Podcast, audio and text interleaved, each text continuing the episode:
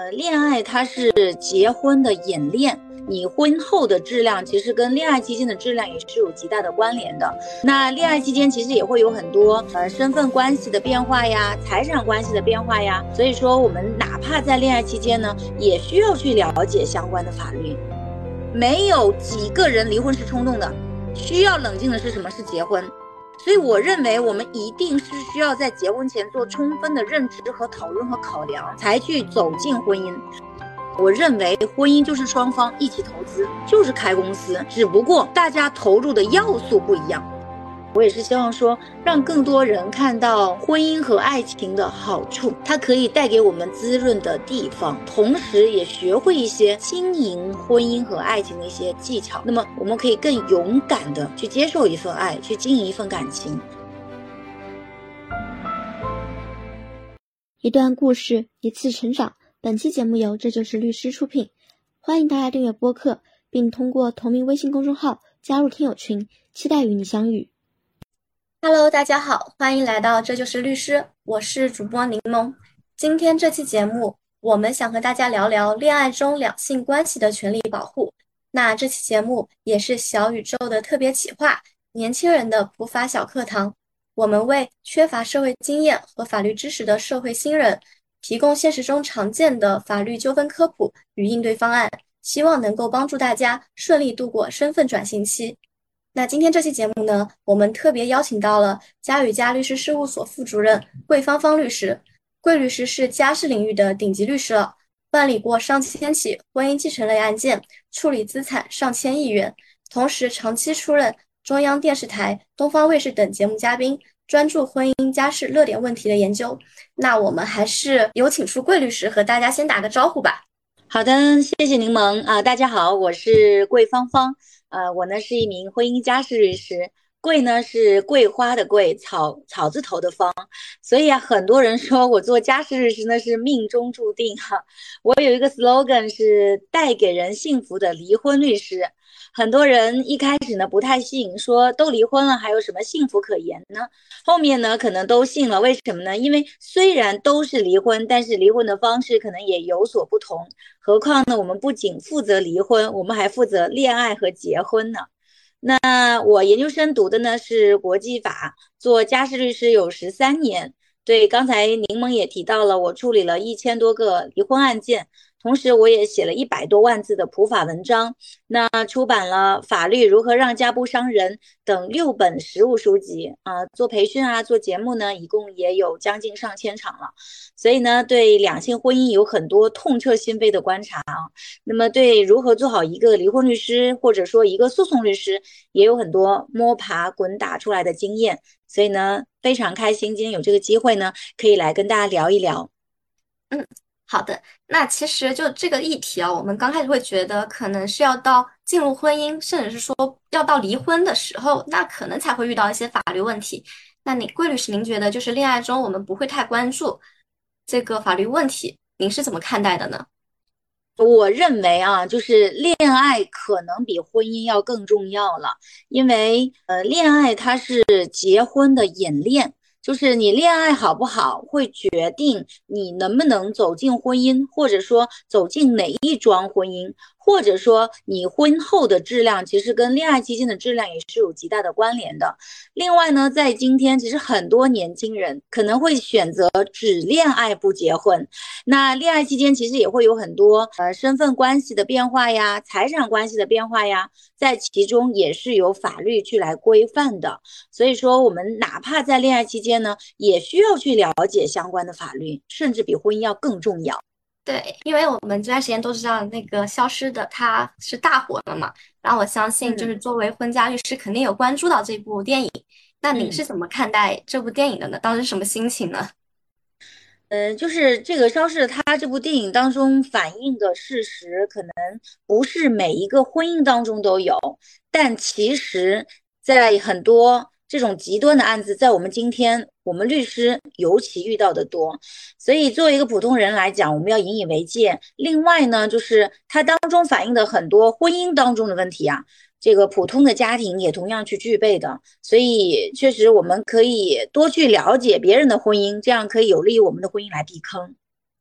对。因为我自己在看这部电影的时候也是有注意到嘛，就其实，在他们进入结婚之前，女方是已经发现了男方的一些恶习，但是可能相信他能够变好。那其实这也就是属于一些恋爱关系一些风险的预防，对吗？是的，呃，其实我想跟大家说的是，恋爱期间，如果你发现对方有什么问题，你不要期待他在婚姻当中会变好。为什么？恋爱的时候，双方已经是呈现的是最美好的状态了，这个时候都做不好，婚姻更不可能做好。第二呢，是我们不要期待去改变一个人，就是不要把自己看得太厉害，或者是在别人心中太重了。本性是难移的，就是你就算对他再重要，你也很难去改变他。所以，我们应该回归现实，不要期待去改变一个人。对，那我们就想回到现实之中，就您可能处理这些案件纠纷之中，有没有遇到过让您比较深刻的在恋爱关系中的一些纠纷呢？嗯，我处理过的很多情侣两性关系的案件吧，可能有很多是恋爱的，有很多是结婚的，还有很多是恋爱和结婚混杂在一起的。那如果说我印象比较深的呢，我想讲两个案件，简单说一下。一个案件呢，就是九五后的恋爱和婚姻。我们可能会有很多人啊，在场的很多听众可能都是九五后，九五后可能很多人。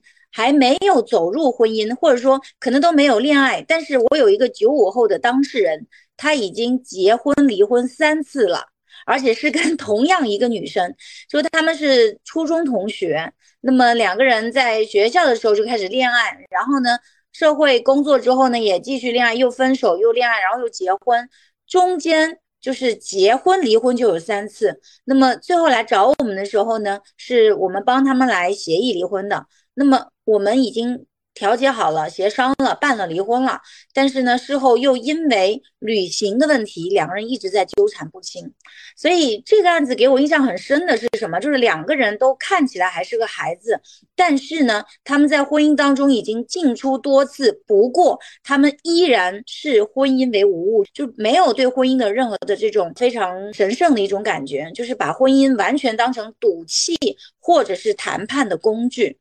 所以在最后，他们其实也没有办法去经营好婚姻。其实对他们的人生来讲，我觉得他们以后很难再走入非常好的婚姻当中，就非常的可惜啊。至少在我们每个人都有可能去在一段婚姻当中去吸取营养的时候，他们两个人很难去享受婚姻。所以我觉得非常的可惜啊，这么年轻就让婚姻变得不值得期待。啊，这是一个男生，九五后的一个男生。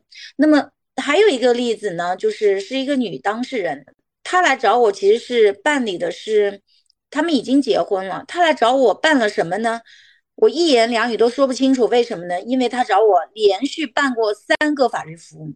她最开始来找我的时候是想要做婚内协议，因为男方出轨了，所以她想要保护自己的财产。但是后来男生不愿意跟他签，所以他又来找我们做了别的服务，就是给他的财产做提供的一个安排。那么他后面又找我做什么呢？又来找我们做离婚，因为他发现这个男方无意跟他经营婚姻，所以他只能离婚。但他最后又来找我做什么呢？找我们来帮他跟小三谈判。那么谈判什么呢？她还是不想跟男方去离婚，所以她希望把这个孩子拿回来，她跟她的老公能继续婚姻，然后呢帮这个小三来养孩子。所以这个案子是让我觉得，我们团队所有的律师都对当事人有一种恨铁不成钢的遗憾，就觉得他为什么自己把自己看得如此之轻啊？就是对这个男方已经在我们看来已经如此没有底线的一个男方，还这么放不下。而且呢，呃，放低自己的身段去跟婚外第三人去求情，希望他把他的老公还回来，还愿意帮这个婚外第三人来养孩子，就是非常卑微。那么我们认为，其实这样的婚姻就算暂时挽回，也很难持续。但是他听不进去，所以每一次来律所的时候，我都会跟他讲，建议他怎么做。他说：“顾律师，我应该早点听你讲，或者说下一次再来，他又犯了一个错误，又原谅男方了，再来的时候。”说贵师，我真希望你时刻在我旁边把我打醒。但是每次一回去，他马上又变了。所以他的底子就是这样子，就很难去调整。但是跟他的童年有很大的关系。所以这两个案子，一个男的当事人九五后，一个女的当事人是七零后，就让我觉得很多人在两性关系当中，应该来说都没有摆正好各自的位置，都没有很好的去经营他们的婚姻，都没有把感情和婚姻看得非常的神圣啊，是我觉得我有点这个经常放不下的案子。对，因为就七零后这个案子嘛，就是呃，我们不是现在也会说，就是受害者那种综合症的感觉嘛，就他可能反复的被伤害，然后反复的会加深依赖，这是心理上的一个问题嘛。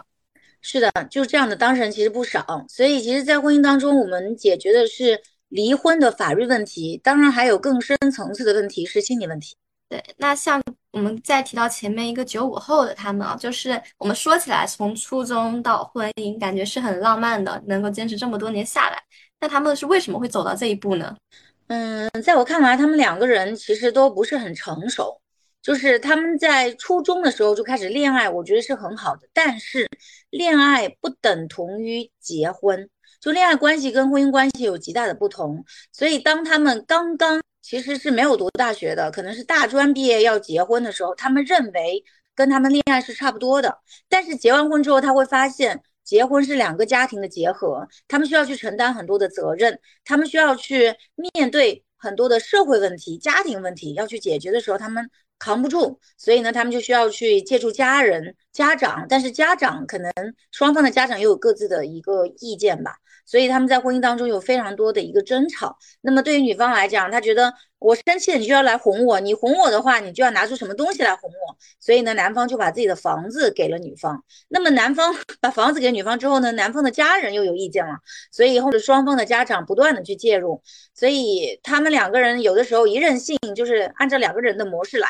但是回到现实生活当中，他们两个人都没有去社会当中。独立生活的一个资本啊，收入也很低，所以只能靠家人。那么要靠家人，家人就得有话语权。一旦家人介入，他们的婚姻又出现很多的问题，所以他们就不断的在结婚、离婚、结婚、离婚。本质上来讲，我觉得反映了几个问题，就第一，很多年轻人可能对婚姻缺乏认知。以为跟恋爱差不多，没有做好足够的心理准备。第二个呢是缺乏经济基础，尤其是我们在上海，那么上海的生活成本应该来说还是比较高的。那么。都不说这个养育子女的成本了，那他们结婚了，他们必然要自己去面对。可是他们发现面对不了的时候呢，就需要去借助家长了。那么，所以第三，家长的介入对他们的婚姻的影响也是很大的。那么这三个因素，其实在很多这个大城市的年轻人的婚姻当中都是比较普遍的。对，就刚刚您提到一个第一个观点嘛，就是说他们还是缺乏婚姻认知。那您觉得，就是你在步入婚姻前、恋爱中，你要建立哪些认知，才能比较好的去面对这个议题呢？嗯，就是婚姻的认知的话，我觉得确实是每个人都需要去想清楚，你认为婚姻是什么？你对婚姻有什么期待？你结婚完了之后，你自己能做到什么？你期待对方做什么？你们要不要一起去养育一个孩子？如何去对待？先不说孝顺。对待你们各自的父母，就这些点，我觉得是在结婚之前需要充分去交流的。但是其实很多人在结婚之前没有这方面的任何的交流。我们会说，呃，我们在谈恋爱，那谈恋爱谈的是什么？谈的是什么？谈恋爱应该做什么？就以往的谈恋爱就是拉拉小手去看电影，然后呢去约会，去吃东西，去做什么？但是你们在这个过程当中有没有加深对对方的了解？有没有去判断我是不是跟他合适，跟他的家庭是不是合适？有没有去跟他沟通？结婚完了之后，我们应该做什么工作？在哪里安家？要不要生一个孩子？什么时候去生？有没有做这些事情？如果说没有的话，那么我们走入一段婚姻当中，那么我认为就是听天由命式婚姻法，就是你完全不知道你结婚之后会面临着什么。就完全只能靠运气啊！就是如果说，哎，刚好这个人好像对家庭还有责任感，哎，刚好这个人的家庭跟我的家庭也还算门当户对，所以我们的消费观念似乎也还一致，这几乎都是靠撞运气的。但是在婚姻当中需要撞运气的很多呀，有一百个项目，你能撞对十个，那你能撞对九十个吗？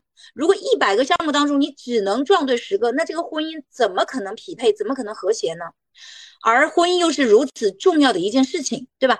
我们老话其实有些还是有道理的。我们说男怕入错行，女怕嫁错郎。当然，其实女也怕入错行啊，但是男也怕这个结错婚，对不对？就是结婚对象对你的生活质量、价值观、家庭的影响、子女教育影响都是十分之巨大的。所以它是一个非常重要的投资，在结婚之前，我们一定需要去想清楚，是不是要跟这个人结婚，是不是此刻要结婚，甚至是不是要结婚。对，就是还有个困惑啊，就是都说结婚是需要冲动的嘛，那会不会 考虑这些东西太冷静了，这婚可能就结不下去了呀？我们之前讨论一个问题啊，就民法典出台的时候，不是新增了离婚冷静期吗？那么当时很多人就在讨论说离婚需不需要冷静期？其实悄悄的说呢，我就属于不建议离婚冷静期的那个人，那个律师啊。我其实也写过立法建议稿，我认为离婚冷静期的规定需要取消，因为没有几个人离婚是冲动的，需要冷静的是什么？是结婚。结婚需要冷静，虽然的确今天越来越多的人选择不结婚，结婚率在越来越低。如果再冷静，就没有几个人要结婚了。但是我们总不能为了所谓的结婚率，或者说所谓的我就是为了结个婚给别人看，而面对必然到来的离婚的那一天吧。所以我认为，我们一定是需要在结婚前做充分的认知和讨论和考量，才去走进婚姻。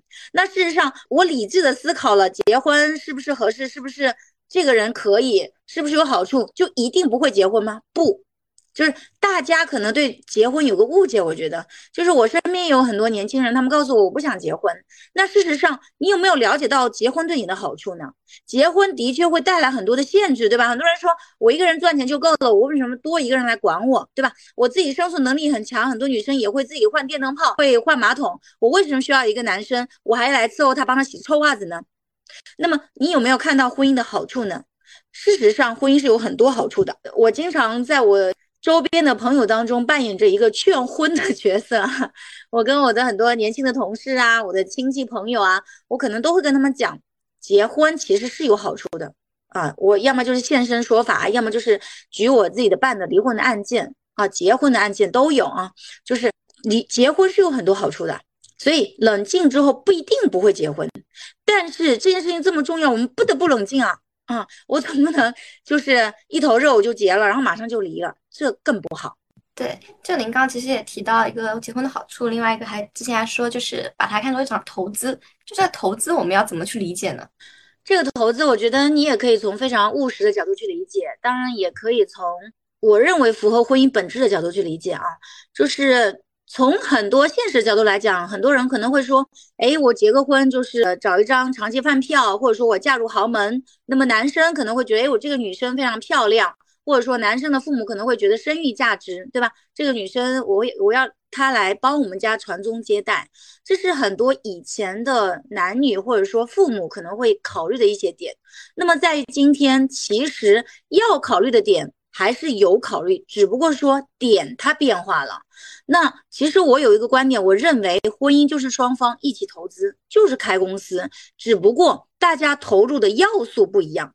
就比如说男生，他可能投入的是什么？他投入的是他现有的一些家庭资产，以及他将来啊可能这个潜力股的一个可能性。那么对女生来讲，她也要投入自己的青春，她要贡献自己的生育价值。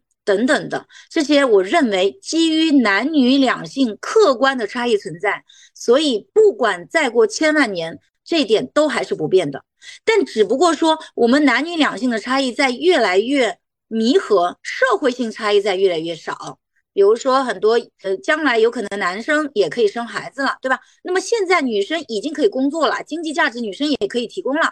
所以我们看到很多的家庭当中，其实全职太太。有，还有很多全职爸爸呢。我觉得这也是一种好处呀，对吧？就是你们两个人共同走入婚姻，我们可以共同去面对非常多的困难。你今天生病了，我没有生病，我可以照顾你；你今天失业了，我没有失业，我可以来在经济上帮助我们家庭，对吧？就是家庭它本身其实就是一种互帮互助的经济体，大家投入大家各自的一些要素啊，劳动要素、资本要素什么要素投入进去，基本相当的要素我们投入进去，那么我们共同来互帮互助，让我们这个小的团体能够去度过很多的这个危险。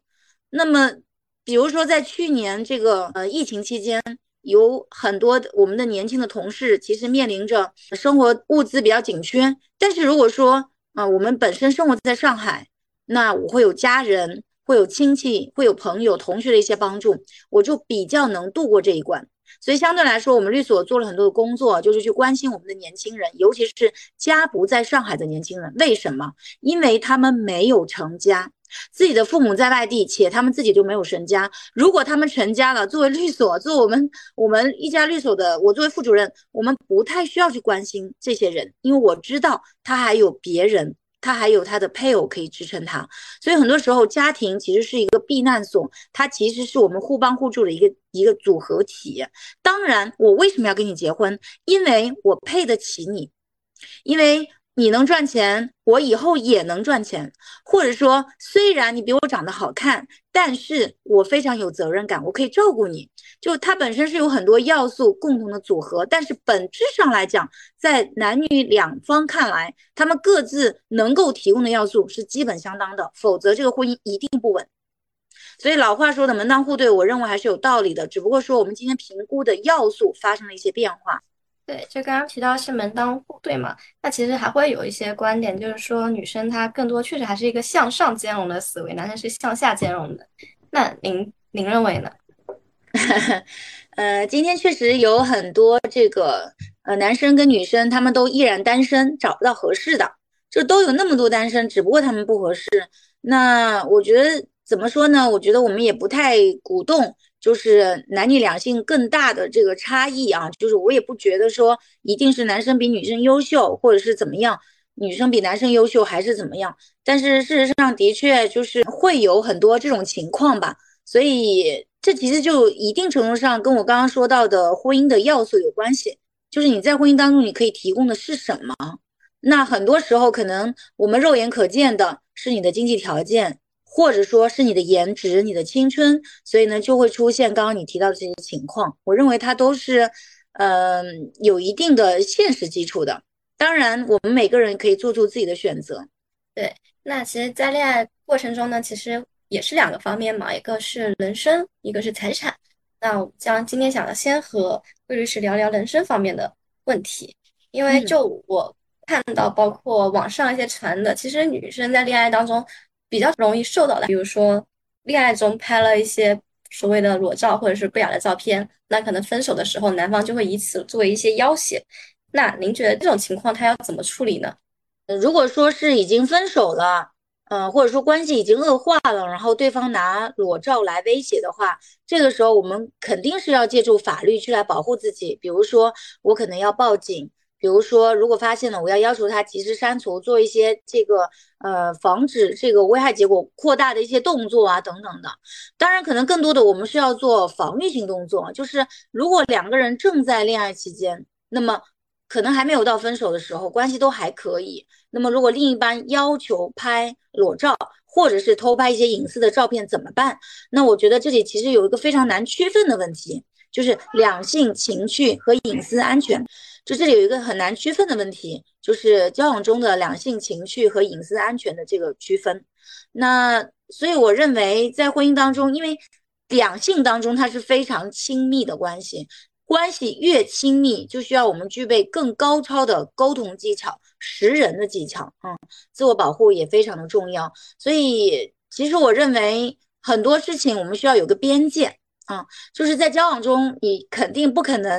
非常强硬的拒绝另一方，你们拍摄一些亲密照，因为你们还在交往，对吧？当然，如果发现对方会用这些照片，可能是用于一些不法的这个用途的话，那你一定要制止，且要维权啊，要取证，然后要降低风险等等的。当然，对于这样的人来讲，一旦你发现是这样的人，果断分手，千万不要结婚，就千万不能因为他在威胁我而结婚。对，因为这种的话，我觉得女生她可能都会有一些担心，确实是会担心自己的这照片被流落到网上。那您觉得就是这种心理这一关，她当时应该怎么去克服比较好呢？呃，这里就是会变成了这个恋爱课了。就是我认为，其实从我们的社会经验来讲，在恋爱期间，两个人有很多亲密举动都是非常可以去理解的。只不过说，就是你在跟他走入下一段关系之前，你一定要做好相关的尽调，就背景调查。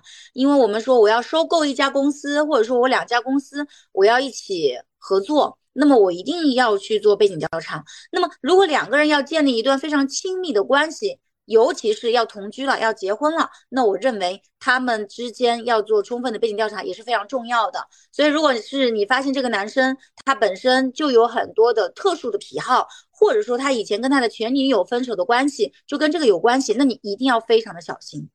明白，这其实不仅是说要步入婚姻的时候就要去做一些尽调，其实在恋爱关系中也是一样的，一样是要去识人的，对吗？是的，因为。恋爱和结婚，它其实是关系在变化的过程当中，你也不知道哪一天会走入结婚，只不过说因为领了结婚证，这个外界的一个。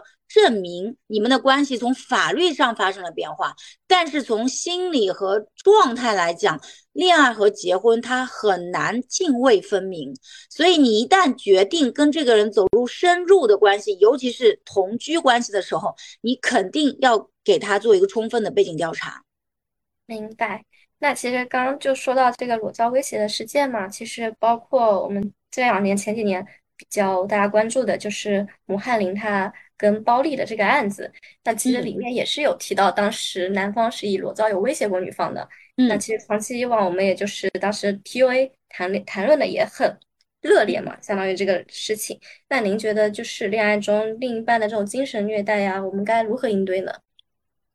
嗯，其实，在现在确实有很多的恋爱当中都可能会存在 PUA 啊、精神虐待的一些情况。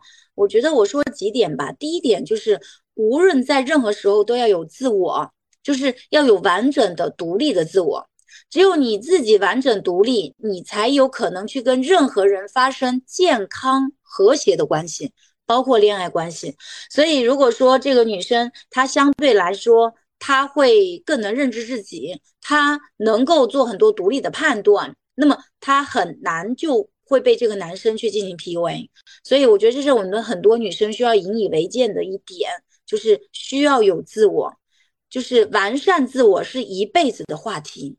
哪怕我们结婚了，那么后面我们还要生孩子，要养育孩子，我们还要工作，要发生别的社会上的合作的关系，所以首先都需要有完善的自我，这是第一个。那么第二个呢，就是在交往的过程当中，你可以去对你们的关系做一定的引导。其实 PUA 它就是在做引导，只不过它是一种负面的引导，不太好的引导。那么在婚姻当中，我们也可以去引导对方啊，对吧？那么这个引导，其实就我的观察而言，在男生和女生两个角色当中，女生更容易给男生做引导，因为女生她天然的她对关系敏感，然后呢，她会更心思会更细腻。而且情商一般来讲，女生都会比男生更高，她也会更成熟，在同龄人中间来讲，所以说，呃，女生完全可以在感情当中占据主动，去给男生施加健康的正向的引导，去让他们的关系更加朝这个好的方向去发展。所以这是第二点，就是在关系当中要能够施加我们正向的引导。我在办很多离婚案子的时候，我也会发现，当一个家庭或者说一段婚姻进入到一些不好的局势的时候，引领这段关系朝向健康的方向去走的这个人，力挽狂澜的这个人，一定都是女生。所以我觉得第二点很重要，就是我们很多的女生在恋爱当中就要去训练自己，就需要去锻炼自己这方面的能力，对关系的引导主导力。对，就是因为这个。案件当时大家引起关注，也是因为这两位都是一个北大的学生嘛。那其实大家看来都会觉得他们应该是有一定的认知，懂得说一个自我完善、自我提高、保护自己的这种意识的。那为什么它还是会发生呢？就是这个事情是不是仍然可能会发生在每一个觉得自己已经有独立判断意识的女生身上呢？我觉得是这样，就是我们其实就算我呃，成年了，我有一定的判断能力，但是他也要区分对什么事情的判断能力。所以，呃，我们可能我们可以学习成绩很好啊，我可以去做事情很好，但是在感情方面是不是可以做得很好是不一定的。何况，虽然从小到大我们很少去接受来自呃感情方面，就是感情经营维护方面的一些。培养和教育，所以其实很多人在这个方面几乎都是零基础。就也许我们就算是高材生，我们是大学生了，但其实在这一方面的判断能力、经验方面，有可能还在小学阶段。非常多人都是这样。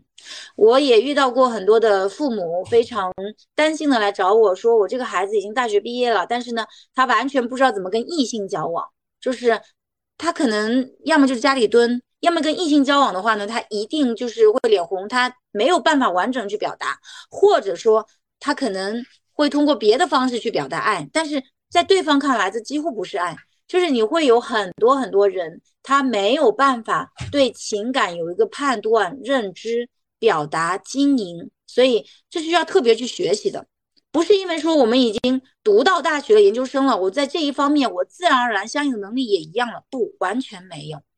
所以，为什么我们需要去呃参加社会活动？我们需要去呃可以去跟一些人，可以去跟特定的人建立一些亲密关系，比如说非常好的哥们，比如说闺蜜，或者说谈恋爱。其实它就是在帮助我们去学习，学习如何经营好亲密关系，学习如何去帮我们在两性当中去建立更强的一个主导性。嗯，所以我觉得这是需要另外去学习的课程。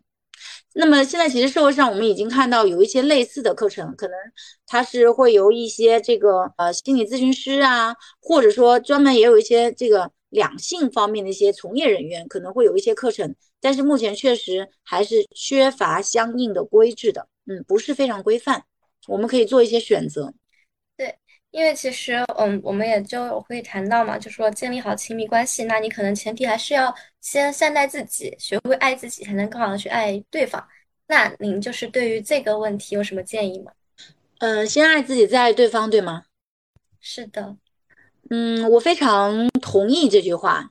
嗯，我曾经写过一篇文章，嗯，就是写这篇文章的时候呢，嗯，我当时正在飞机上，就是。嗯，我那个时候也在思考，就是一个家庭的关系，就两性关系也好啊，父母子女关系也好啊，就都是亲密关系。那么我当时正在思考的时候呢，这个我正在刚刚上飞机，那么飞机上就响起了安全提示，就是各位乘客请系好安全带。那么还有就是，如果说发生了这个什么。事故的时候呢，这个请先帮自己穿好这个防护服，然后呢，再帮你的孩子穿好或者戴好。那么这个时候我就突然意识到，哎，我们不是最爱孩子的吗？这个时间这么宝贵，为什么先给自己戴好呢？不是先给孩子戴好呢？为什么？因为我们很重要。就是如果你自己都不好，你孩子是不可能好的。所以在亲密关系也是一样的，就是如果你自己都不爱自己，别人也没有理由来爱你。而且你如果你可以很好，你就更值得被爱。所以不管从任何理由来看，就从可行性啊，从应然性，从逻辑来讲，都一定是先爱自己，其他人才有可能爱我们，我们才有能力去爱别人。所以我们也经常讲，爱满则自溢。就是如果说我们自己得到了足够的爱，首先我爱自己，他人其他人也爱我，我才有可能去爱别人。我如果自己都很匮乏，就是我们在沙漠里面，我自己也很口渴，然后我的孩子或者我的爱人跟我说他也很口渴的时候，我没有办法帮他，因为我自己都没有水。所以只有当我自己有水的时候，我才能去喂他们喝水。对，那其实嗯，我们其实也会看到，有些时候在感情里面，他可能还是有一方会是。更示弱一些的，嗯，特别是说，确实啊，是男女中，呃，女生她相对来说是更容易有一些焦虑和不自信在里面。那就像现在女生都是要减肥啊，然后什么容貌焦虑啊这些东西都比较多，所以在感情里面确实，我我认为啊是会有一些底层的更不自信在里面。那您对于这种建立自我自信有什么的想法吗？嗯，首先我说一个现状啊，就是如果有不自信的话，对，确实有很多女生不自信。当然，其实我也遇到很多很多不自信的男生，就是很多男生他对他也有容貌焦虑，他也还有收入焦虑，有家境的焦虑。年龄的焦虑等等，所以不自信的不仅有女生，还有男生。所以我说这句话也是想告诉很多的女生，不要焦虑，不要自卑，因为男生也同样在担心自己配不上你。那么回归到刚柠檬的这个问题，就是怎么样去提升自信？我觉得有几个点吧，就可能不是非常有逻辑啊。首先第一点就是你要无条件的爱自己。就是你要相信，你成长到今天，你一定有你的优势，有你独一无二的地方。就是可能你很胖，但是呢，你可能五官可以很好看，或者说你性格非常的通情达理，或者说你非常擅长某一某一项乐器，在别人看来，这是一项非常了不起的能力。所以一定要无条件的喜欢自己。我在读大学的时候，我们那时候心理课，我就学到了这个词叫。悦纳自己，我一直记到今天，因为当时课上我就回答了一个问题，然后老师就非常好的表扬了我，他说你做的很好，所以我那个时候发现啊，我原来我一直都非常喜欢自己，所以一直到现在我都无时无刻不在接纳自己，愉快的接纳自己，所以叫悦纳悦纳啊，所以这第一点，无条件的悦纳自己。那么第二个呢，就是当然。从实际上来讲呢，我们确实要增强一些自己的能力啊，包括我们刚刚讲到的啊，我们的颜值。我如果真的觉得我自己都觉得自己有点胖，我也觉得不是很好，让我不是很舒服，有点负担，那我就可以做一点健身嘛，对吧？我可以去跑跑步、游个泳，嗯，不用那么累，我就可以稍微修修整一下我的身体的线条。所以这是身体上，如果你确实不是很容貌自信的话，你可以去做一些相应的改进行为，去健身。那另外的话，如果你觉得自己可能，比如说，呃，性格方面哪一方面不是很好，有点急躁，或者是怎么样，没关系啊，你可以，你可以去相应的调整自己，对吧？就是你认为自己不太满，永远不要只停留在不满意上，要想办法去解决。这点也是我高中的班主任告诉我的。就当时我在高中，我是我们的这个中考状元进的我们高中。那么第一次月考之后，我的成绩就下来了，然后我就非常的焦虑。我们班主任老师就来找我谈话，他说：“你要想办法，就是我知道你很焦虑，但是你光焦虑是不够的，你得想办法。”你得想办法去解决这个现状，你现在存在的问题，你想办法去解决。所以，所有的女生们，如果你对自己哪个地方不满意，请你想办法去解决它，去改变它，一切都是可以改变的，只要你想改变啊。所以，这是第二点，就是客观上来讲，要想办法去解决我们自己存在的一些问题。那么，第三点是什么呢？第三点就是跟对方的关系。因为我们说的是自己不自信嘛，那么它一定是一个社会性评价，我自我评价和社会性评价。那么你可以多跟对方去沟通。我们今天话题是两性关系，可以多跟对方去沟通。如果对方是一个很会治愈你的人，其实他也可以给你很多的自信的。就是也许你可以很胖，但是你的男朋友很喜欢你啊，他觉得你肉肉的特别可爱，他会给你很多的自信啊。所以你可以去跟他多做交流，去让他给你自信。所以为什么我们需要两性关系啊？因为有的时候你不自信的时候，他会给你自信啊。所以亲密关系当中，它可以带给我们很多。嗯，我就说到这里。嗯，好的，谢谢桂律师。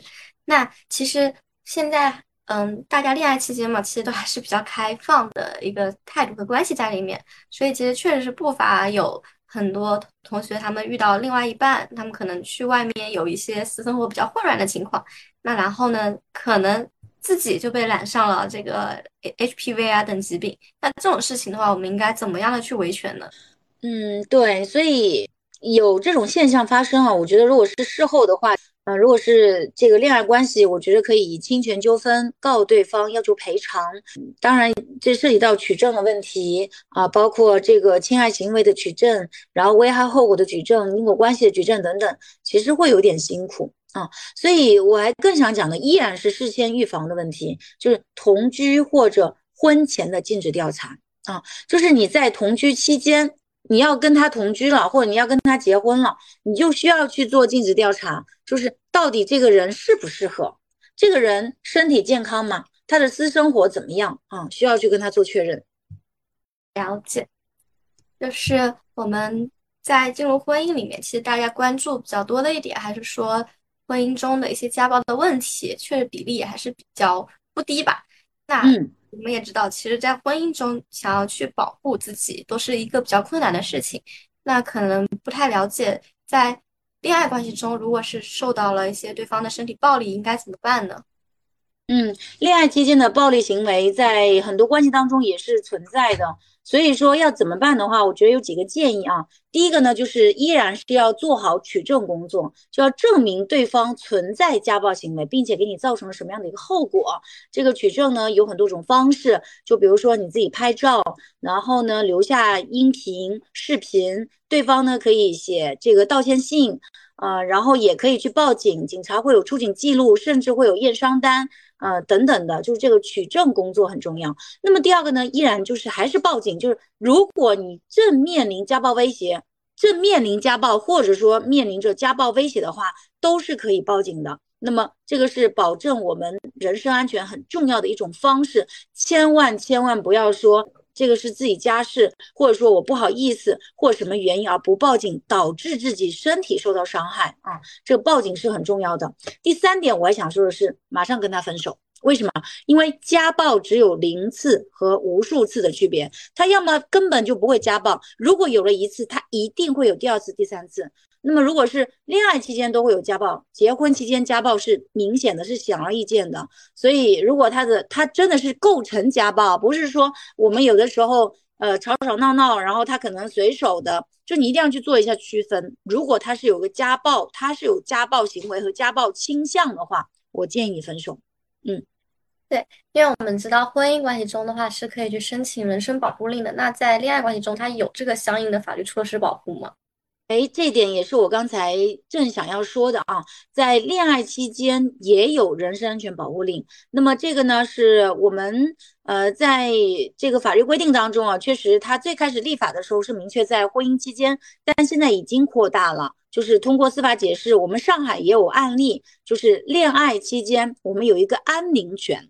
啊，就是虽然我没有跟你结婚，但是在恋爱期间，如果你一再骚扰我，一再的对我施加暴力，我也可以申请安身人身安全保护令。所以这也是一个非常有用的措施啊。就刚刚讲到说，呃，我们要怎么保护自己？那么第三点应该是可以增加这一点。如果到一定的严重程度，我们也是可以申请人身安全保护令的。那这就会有个问题，就是要怎么去申请呢？以及说怎么样才算是一个严重程度呢？那么这个就我们来看了，就是从法律规定的角度来讲呢，就是人身安全保护令的前提呢是构成这个暴力，或者是面临着暴力的威胁。那么当然，这个暴力呢，它可以包括肢体暴力，也可以包括精神暴力。那我们有一个案子，就是我们上海的这个首例人身安全保护令，就是恋爱期间的。恋爱分手后的人身安全保护令呢，他的情形就是在分手之后，这个男方呢就一再的去女方所在的小区去找她，而且呢在小区里面可能会挂横幅，说那个呃就是要求跟这个女方复合，而且呢他还会跟这个女方呢去发信息，说我知道你的儿子住在哪儿啊等等的，所以他其实已经发已经发出了这个威胁信号了。所以这个女方呢就不堪其扰，马上就申请法院颁发人身安全保护令，而我们的法院呢是也已经颁发人身安全保护令。所以他的一个这个背景，当然要说一下，就是人就是我们的呃安宁权，它不一定是一定达到了肢体暴力已经发出了，就是你已经骚扰到我了都可以发出。所以我觉得这是一个非常好的一个趋势。嗯。对，因为其实恋爱中，包括婚后，你最怕的也就是说对方的性格偏激嘛，可能他不能够跟你好聚好散，对吗？是的，对，就所以就说，如果是说遇到另一半性格偏激，就像前面提到安利这个女生一样的话，你可以去申请人身保护令。那除了这种方法，还有什么其他的方法吗？我觉得还是识人很重要了，就是在跟他建立深度关系之前，一定要看这个人是什么人。我可以给大家举一个例子。就是也是我大概一两个月前接待的一个咨询，我也发朋友圈了，因为这个咨询让我印象非常的深刻。就是这个女生呢，她是金融从业人员，她相亲了非常多次，然后呢，她决定跟一个男生可能要结婚，所以她来咨询的是婚前协议的问题。但是当我了解完了之后，我建议她暂缓。结婚的事项要考虑一下，是不是要跟这个人结婚？为什么呢？因为这个男生呢，就是，嗯，首先就是之前有个非婚生女，没有告知这个女生，当这个女生后来才知道，也只好原谅。其次，这个女生也没有把男方有非婚生女的情况告知自己的父亲。那么我问他为什么没有告知，他说如果告知的话呢？肯定双方会非常的不愉快，会大闹一场，而且最后我还是会跟他结婚。我说为什么既然如此还要跟他结婚呢？他说因为我分不了手，就是这个男生呢，就每一次我要跟他分手的时候，他都会下跪痛哭流涕求原谅，然后每一次都是一样的戏码。他说我都已经疲惫了，但是我就是没有办法走开，所以他只能跟他结婚。我说这样的婚姻你要跟他结婚，分手都分不掉，你结你离婚了。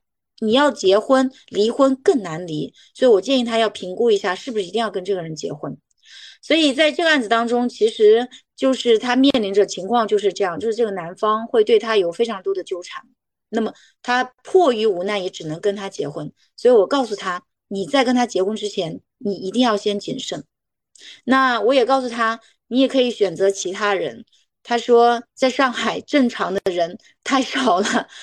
就工作关系也好啊，各种关系，你可能接触到的人是非常有限的，所以他觉得这个男方相对来说还算正常。什么算正常呢？没有不良嗜好，而且呢有一份稳定正常的工作。所以其实这个案例我记到今天，就是觉得在今天，嗯，在魔都啊，在我们北上广深，其实不相信眼泪，但是很多人也不相信爱情。所以，我为什么想要做今天这次节目呢？我也是希望说，让更多人看到婚姻和爱情的好处，它可以带给我们滋润的地方，同时也学会一些经营婚姻和爱情的一些技巧。那么，我们可以更勇敢的去接受一份爱，去经营一份感情。那这样的话呢，我觉得我们每一个人就是才有能量。重新出发，去每一天都呃精神抖擞的去走入到我们的工作岗位去工作去奋斗，否则的话呢，大家都会非常非常的辛苦，就情感十分的干涸，那么很难就没有绿洲。嗯嗯，对，就是因为我们在处理这些案子嘛，肯定很多遇到都是一些负面的情况。那就说在挑选另一半的时候，有他出现哪些行为或者说嗜好是可以一定要自己树立红线的，跟这个人交往一定要继续谨慎的，有吗？嗯，我觉得这个可能一定程度上因人而异。我可以说一下我的观点啊，嗯，我觉得刚刚提到的家暴是不能有的。因为家暴它的产生是有很多这个深层次的原因，心理学的机制或者是成长教育的背景，所以它几乎很难被改变。所以如果这个人有家暴行为，那么是不能结婚的。那么第二个呢，就是责任感的问题，就是他是不是诚信，他有没有责任感？如果一个人他没有责任感，那么他很容易做出非常多的让你匪夷所思的事情，比如说出轨是因为没有责任感。对吧？比如说他不养育孩子是因为没有责任感，嗯，所以我认为责任感非常的重要。本身家庭，我们找到一个人要跟他共度一生，是因为我认为我们可以互相帮扶。但是如果这个人没有责任感，你应该是带着一个炸弹去生活，那就没有意义。所以我觉得责任感很重要。当然，责任感它非常的虚，所以我们只能在生活当中很多的小事。或者说，呃，一些困难面前，我们去来做做这个判断，就是他是怎么处理的，嗯，所以这是责任感，没有责任感的人是不能跟他结婚的。当然，之前网上可能有一些呃视频啊，就比如说，哎，突然间有一个人来抢劫了，或者说那个这个，嗯，有人来扮鬼了，那这个时候男方他如果跑了，那这个人肯定不能跟他结婚，在困难的时刻。他没有对你履行职责，而是采用了一些这个这个遗弃、逃匿的行为啊，这些这是这是一些搞笑的片段，但是一定程度上来说呢，是可以去参考的啊。所以第二个就是我们说的责任感啊，没有责任感人不能跟他结婚。还有第三个呢，嗯，我要尝试着说一下，不一定非常的这个绝对，就是看他的父母原生家庭，呃，原生家庭不幸福的人。也不太适宜去跟他结婚，呃，我觉得原生家庭对一个人的影响是非常之大的，所以如果说他的父母关系不好，或者说他从小成长的环境是极度缺乏爱的，那我也不太建议。我原来有一个当事人，他就跟我讲说，嗯，她的男朋友呢是孤儿长大的，就是爸爸过世，然后妈妈呢就没有把他带大，就逃离了这个家庭。啊，这种家庭现在不多，但是依然会有。他恰好就在这样的家庭，他是他的姑姑带大的。那么这个男生就是非常的自尊，也非常的自强，所以后来一路考考试，然后到了博士，是他们全村的希望。但事实上，这个人他因为他从小没有得到爱，所以呢，他内心不丰富，他不知道怎么去爱人。另外呢，就是他对待很多事情的时候，他因为极度自卑。所以又会极度自大，那么这样的人，你跟他在一起，你要非常维护他的这个情绪和情感，你会很累的。他没有办法照顾到你的情绪，所以总结一下，就刚刚说到的，家暴的人不能跟他在一起，没有责任感的人不能跟他在一起，原生家庭有问题的人也需要谨慎。嗯嗯。对那可能就是还有我们日常所提到的，就是要远离黄赌毒这几个，应该也是一个红线了。对黄赌毒的这个我就不说了，因为它是我们所有人都需要去注意的。嗯，对，就刚刚您提到原生家庭这一点的话，嗯，那假如说听众朋友他确实他也有一些原生家庭不太好的因素在里面，您对这一群朋友会有什么样的建议呢？我觉得是这样，就是原生家庭，我们一般理解呢，就是我们的父母。所以呢，如果说父亲一直是这种缺位的，然后母亲呢就非常的又当爹又当妈，那么这个孩子大概率可能是一个妈宝男，所以他就很多事没有承担，对吧？那么还有的就是，比如说爸爸他是有家暴的，那么可能这个孩子这个儿子或者女儿也是极有可能是习得性家暴，他也会有家暴，所以原生家庭。嗯，我们需要去看，主要是看他的父母。但是呢，有的时候就是，如果说父母对他的爱是比较少的，但其实他接受了来自祖父母或者外祖父母的爱，那这个人也有可能内心可以是丰盈的。嗯，就是我们说的是亲密关系。那么如果说父母缺位，但是他有其他很亲密的人替代，那这个人其实一定程度上，我们可以认为他原生家庭还算。就有一定的支撑，就还算不是那么的不完美，所以我们需要去走入他的家庭，需要去跟他交流，你需要去观察他。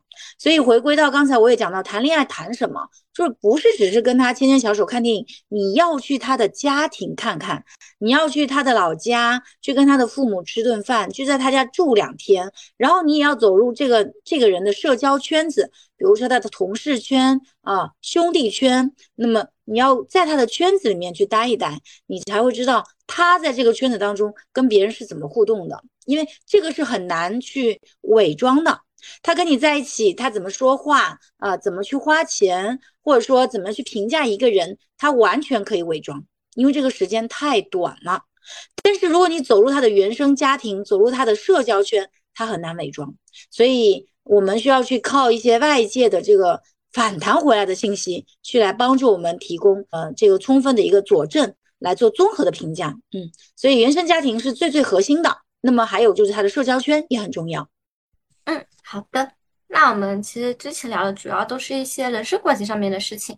那我们恋爱中其实不可避免的也是有一些财产财产的往来。那嗯，我们之前其实也在网上看过一些段子，啊，就是可能要分手了，对方拿了一个 Excel 表。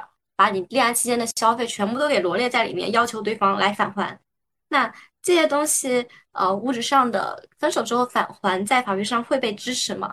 我也遇到这样的当事人，确实有给我一张 Excel 表，然后来问我当中哪些是可以返还的。呃，简单来说，就是在恋爱当中的赠与和花销都是不可以返还的。就比如说你给对方发的红包，给对方买的东西，然后一起出去旅游产生的这些花销，这些都是不可以返还的。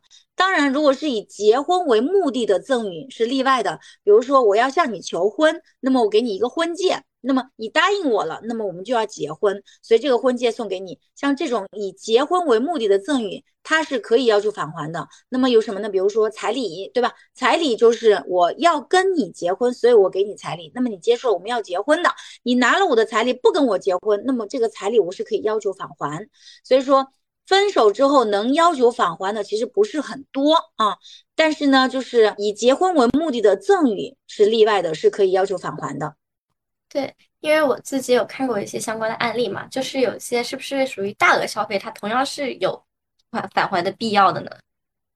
嗯，大额消费要看什么？就比如说，如果两个人出国旅游花了好几万，这也是大额消费，但是因为他已经消费掉了，一般来讲也不支持返还。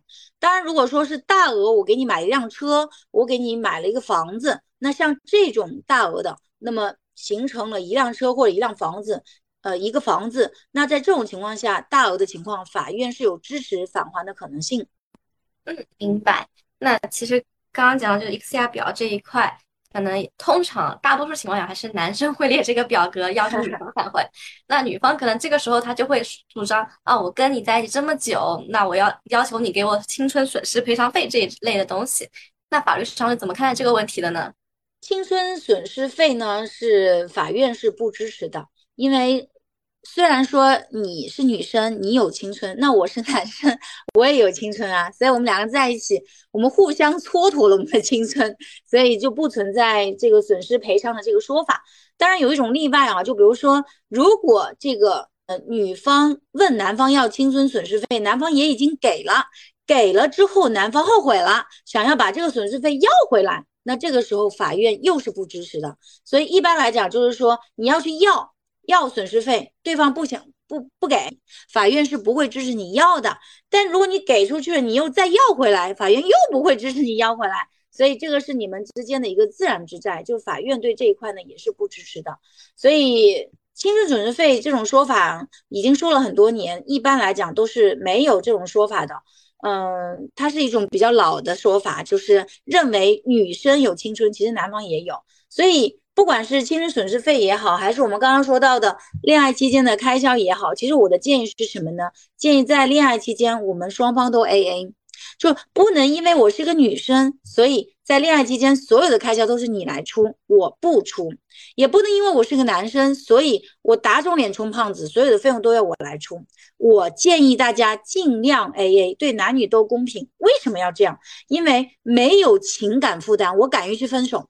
如果真的是发生什么事情的时候，我要分开了，我没有负担，我不欠你的，经济上不欠，感情上也不欠，所以我可以更客观的来评估我们的感情到底合不合适，对吧？如果说男生认为我对你付出了这么多，我觉得我们两个不合适，但是因为付出了这么多，呃，沉没成本我不认为，所以我就不想分手。那么你们接下来还要投入更多，对吧？其实他就有会对男方的决策造成一定的影响。那么对于女方来说也是一样的，女方可能会认为你对我付出了这么多，我要分手，我不好意思。我们都会说吃人的嘴短，拿人的手短。那么在恋爱期间更是如此，对吧？所以其实我比较建议男女双方在恋爱期间尽量都有付出，相对 AA，这样比较公平。那么我们可以更加客观纯粹的来评估我们的感情。如果真的要分手，也是因为感情不和，我就要分手。也敢于去分手啊，所以这是我的建议。对，就我理解，魏律师刚刚提到的 A A，也不是说我们理解意义上的出去吃顿饭啊，就一定要大家平摊啊这种东西，其实也不是。更重要的是说，在感情里面的一种比较均衡的态度，大家都是为这段感情去共同努力去付出，对吗？是的，所以就是你刚刚说的很对，就并不一定说是那么计较的，在这一件事情上，我们两个人都要 A A，而是说在。这么长的关系经营过程当中，我们双方都要有投入。前段时间我看到一个博主，他发了一个视频，我非常的赞同啊，说他们两个人结婚十周年，然后呢，这个男方给这个女方送了一个白色的钢琴，是这个女方一直心心念念的一个礼物。那么这个女方也给这个男方准备了另外一个乐器。就他说恋爱就感情是双向奔赴，我觉得非常的美好。就两个人结婚十年的都还能互相送礼物，而且不是仅仅是男方送给女方，女生也给男生准备的礼物，我觉得这很重要很重要。所以我们一直在说男女平等，其实他这种平等不是别人赋予我们的，是我们自己争取来的。就是在感情当中，我也可以付出啊，我有能力付出呀，对吧？我有这个底气去付出。只有我付出了，那么真正来最后一天算总账的时候，比如说要分手的时候，我才有底气说我敢跟你分手，对吧？或者说我问心无愧，我不后悔，我也经营过了，在婚姻当中我也投入了，那么两个人不合适要分手，那只能分手。对吧？所以我认为，就不管从哪个角度出发，在恋爱期间，我们都要双向奔赴，都要互相有付出。只不过这种付出当然不是以每一件事情当中都来 AA，都来分摊，都来计较，并不是。他非常智慧，他非常聪明，他非常有仪式感。嗯，明白。那其实很多人他在恋爱关系中是羞于去谈这种物质金钱上的话题的。那对这个您有什么建议呢？在恋爱关系当中，我觉得谈物质的话题，呃，是必要的。当然，它跟婚姻毕竟不一样，所以呢，这个我们只能说到了哪一步谈什么话题。比如说，我们在恋爱当中，你可能两个人就只是恋爱关系，法律上也没有没有关系，你不能去要求说。嗯，对方一定要做什么工作，赚多少钱，或者说你要去管他的工资卡，你也不能打听说他家一定是有什么房子，男方有没有名字等等的。我觉得这是有有区别的。但是我们谈钱并不羞于去谈钱，就比如说我们可以一起来商量，说如果说要到结婚了，那么我们各自可以做，要不要去上班，还是说有个人在家，就是然后我们如果现在要去买一个东西。那么我们要双方一起出钱，还是说谁先出，还是怎么样？就是我觉得它是有边界，但是恋爱期间不能不谈钱，因为恋爱本身是结婚的预演，所以我们需要在结婚之前做好充分的预演，来帮助我们去识别我们是不是具备一定的消费观，一样的消费观跟价值观相对匹配的啊，消费观跟价值观，那么帮助我们去。更加趋同啊，那么如果相对已经比较趋同了，我们具备条件的，我们就可以结婚。所以，如果你永远都不谈钱，那么离结婚你永远都有那么一步，你是没有去弥合的。所以，恋爱期间要谈钱，只不过要掌握分寸感。的，那其实，嗯，很多恋爱他谈了很多年之后，可能会进行一些婚前同居，先去了解一下对方。在这个同居期间的话。物质上的来往是非常非常密切的，嗯，那这时候的话，他的财产属于共同财产吗？以及说，如果在这个期间有一方去借钱，他的债务是怎么看的呢？嗯，同居期间的财产呢，确实跟婚姻期间的财产是有所不同的。那么我们法律其实也有所规定，就是。同居期间，大家都有贡献的财产，它按照呃共同财产来去认定的。那这里呢，就是它其实有一个前提，就是你们都有共同付出。比如说这段时间我们同居了，那么买房了，那么买房呢是登记在我一人名下，且是我自己出的钱。那不好意思，这个房子跟你没关。但如果说我们是婚姻期间，我们买房了，写了我一个人的名字，是我一个人出的钱，但也是夫妻共同财产。所以说同居期间的财产呢？它呢可以有的大家一起付出了，就是共同获益是共同财产。那么它其实是一个强者原则。但是如果是结婚期间呢，他会先推定是共同财产，那它是一个弱者原则。所以同居和结婚其实是确实会不一样的。那么同居期间的财产它是强者原则，也就是说你有付出你就获益，你不会吃亏的。但是如果你没有付出，或者说你本身收入少，那不好意思，我不会保护你的。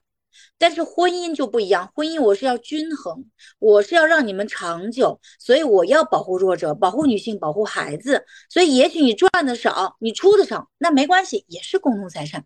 所以同居期间跟结婚期间其实还是确实略有不同。那么刚刚讲到的同居期间的债务是不是需要共担？那也是一样，就要看这个债务有没有共同获益。如果说是一个人借的债，我自己。自己去经营，或者说我自己买了个房，那对方必然是不用承担的，所以他相对婚姻期间来说，他会更独立一些。嗯，对，因为我们知道现在婚姻法上，嗯，如果是债务的话，也是要夫妻共债共签嘛。那对同居期间的话，他债务是不是起码也是要符合这么一个原则的呢？那他这个原则肯定还要更强烈一些。就是结婚期间，我们都是要共同签字，或者说如果没有共同签字的话，要事后确认，或者说这个嗯债务是能够债权人举证，确实是用于夫妻共同生活或者共同生产经营。所以这是结婚期间都现在要求已经越来越严格了啊，就不能说只要是婚内借的债就是共同债务了。那么同居期间就要求会更加严格，因为本身两个人在法律上是独立的，所以如果是一方借债的话，那我认为共债共签是基本的啊。好的，其实现在很多年轻人，包括特别是一线城市，他们在一起同居的年轻人都会养宠物。然后，其实我也在网上经常看到段子，就是一方分手之后半夜去另一方家里面偷狗偷猫啊这种现象，对吧？不知道贵律师有没有刷到过？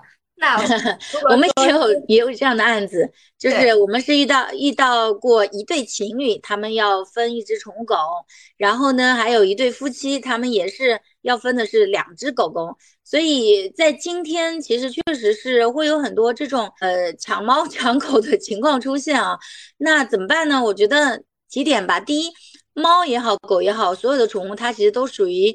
动产就是如果从财产角度来讲啊，当然从主人角度来讲它是有感情的，但是从法律上来讲，我们认为它是财产性质，那么它是动产，所以都会存在一个证明的问题，就到底是在谁手上？那我可能不认，我不认为，虽然我被我抢走，我不认为在我这，我不承认，所以其实它会存在一个证明的问题啊，它会比其他的财产会更难证明，呃，它的归属就是现在的这个掌控问题更难证明，这是第一个。那么第二个呢，就是由于它难证明啊，所以我会建议什么呢？就是你一定要死死的控制在自己手上。所以如果两个人已经感情不好啦，你要分居啦，你最好带着你的宠物狗或者猫一起出去。如果说你没有一起出去，你最后再来。来，可能对方都不承认在我这，他会说你你分居的时候你已经把他带走了，所以就会非常的困难啊。所以说一定第二个建议是，如果你一定要呃分开的时候，你希望争取，那么你就最好把他带在身边啊。这是第二个建议。那我整体认为，我觉得呃恋爱恋爱分手抢这个猫猫狗狗的话呢，它其实是我们离婚争孩子一个预演。我刚刚说这个。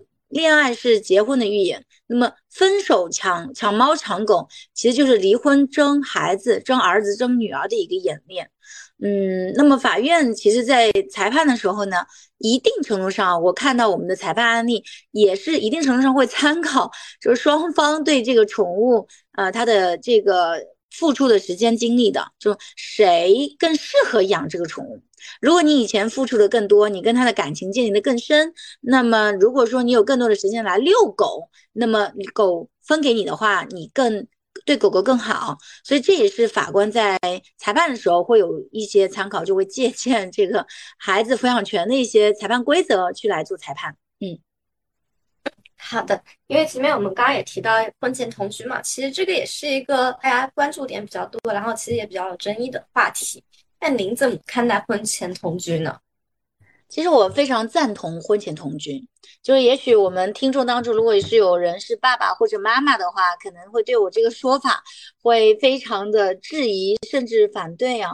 但是我认为婚前同居其实就是试婚嘛，就是试试我们适不适合结婚，它总比不知道适不适合结婚就贸然的去结婚更好。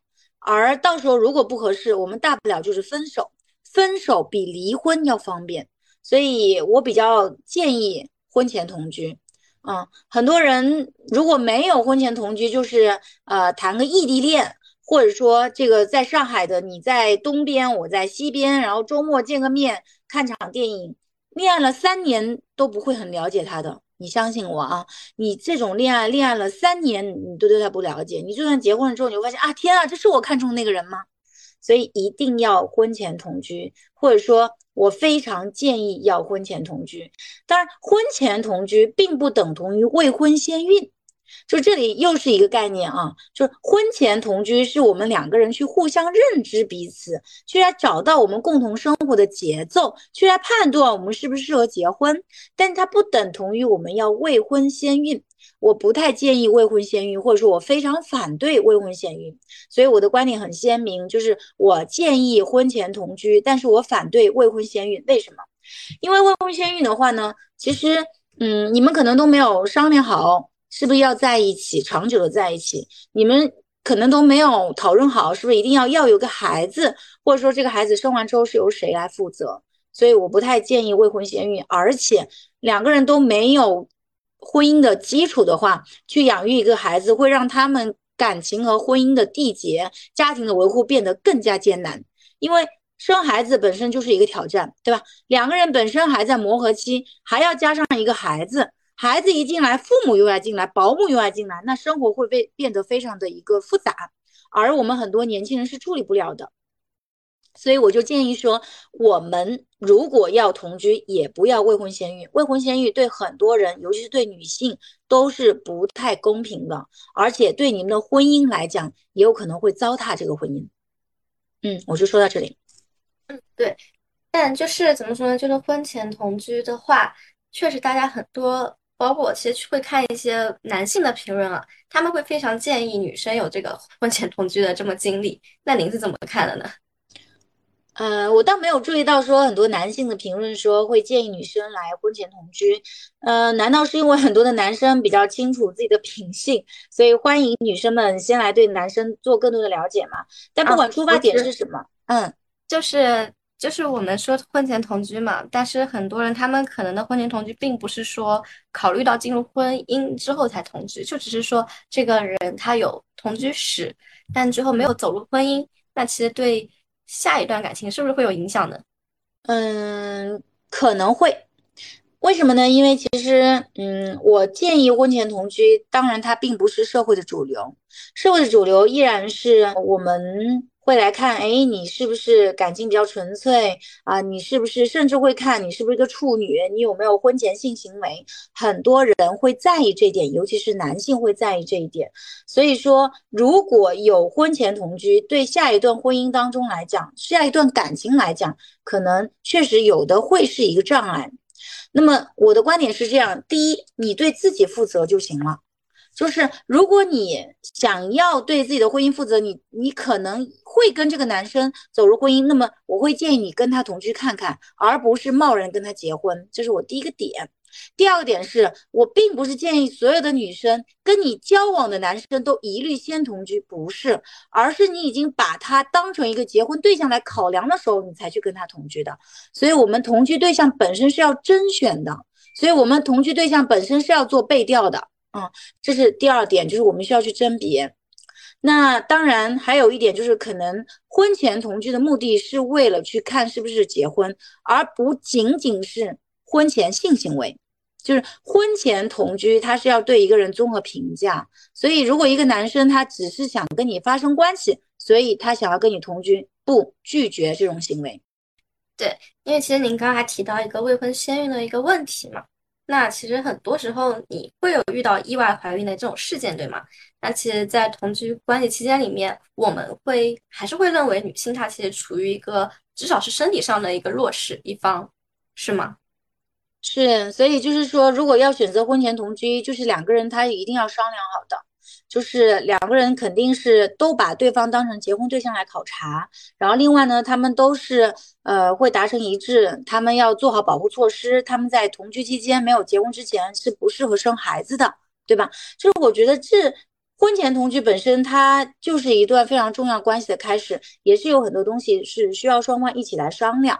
所以我不建议他们就是在同居期间就是未婚先孕，毕竟对女生不好。所以在这个过程当中，一定要两个人都达成一致，且要同时做好相应的防护措施。对，那假如说就是发生了这种意外，就是怀上了，那您对这个时候的处理有什么建议吗？或者说您过往有类似的案例吗？最后是怎么发生演变的？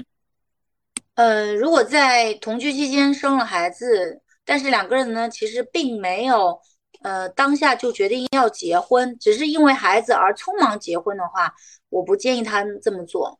就是未婚先孕，或者说我们可能，嗯，通常会讲啊，先上车再补票，这样的婚姻风险非常非常大。就是我办过很多的离婚案件，我在咨询离婚的时候，我都会先问他们感情破裂的原因是什么。那很多人可能就会说，我们是因为有了孩子，所以才结婚的，所以这是一个高危事件啊，这是一个高危事件，就是因为孩子而结婚，他是没有做好结婚的准备的。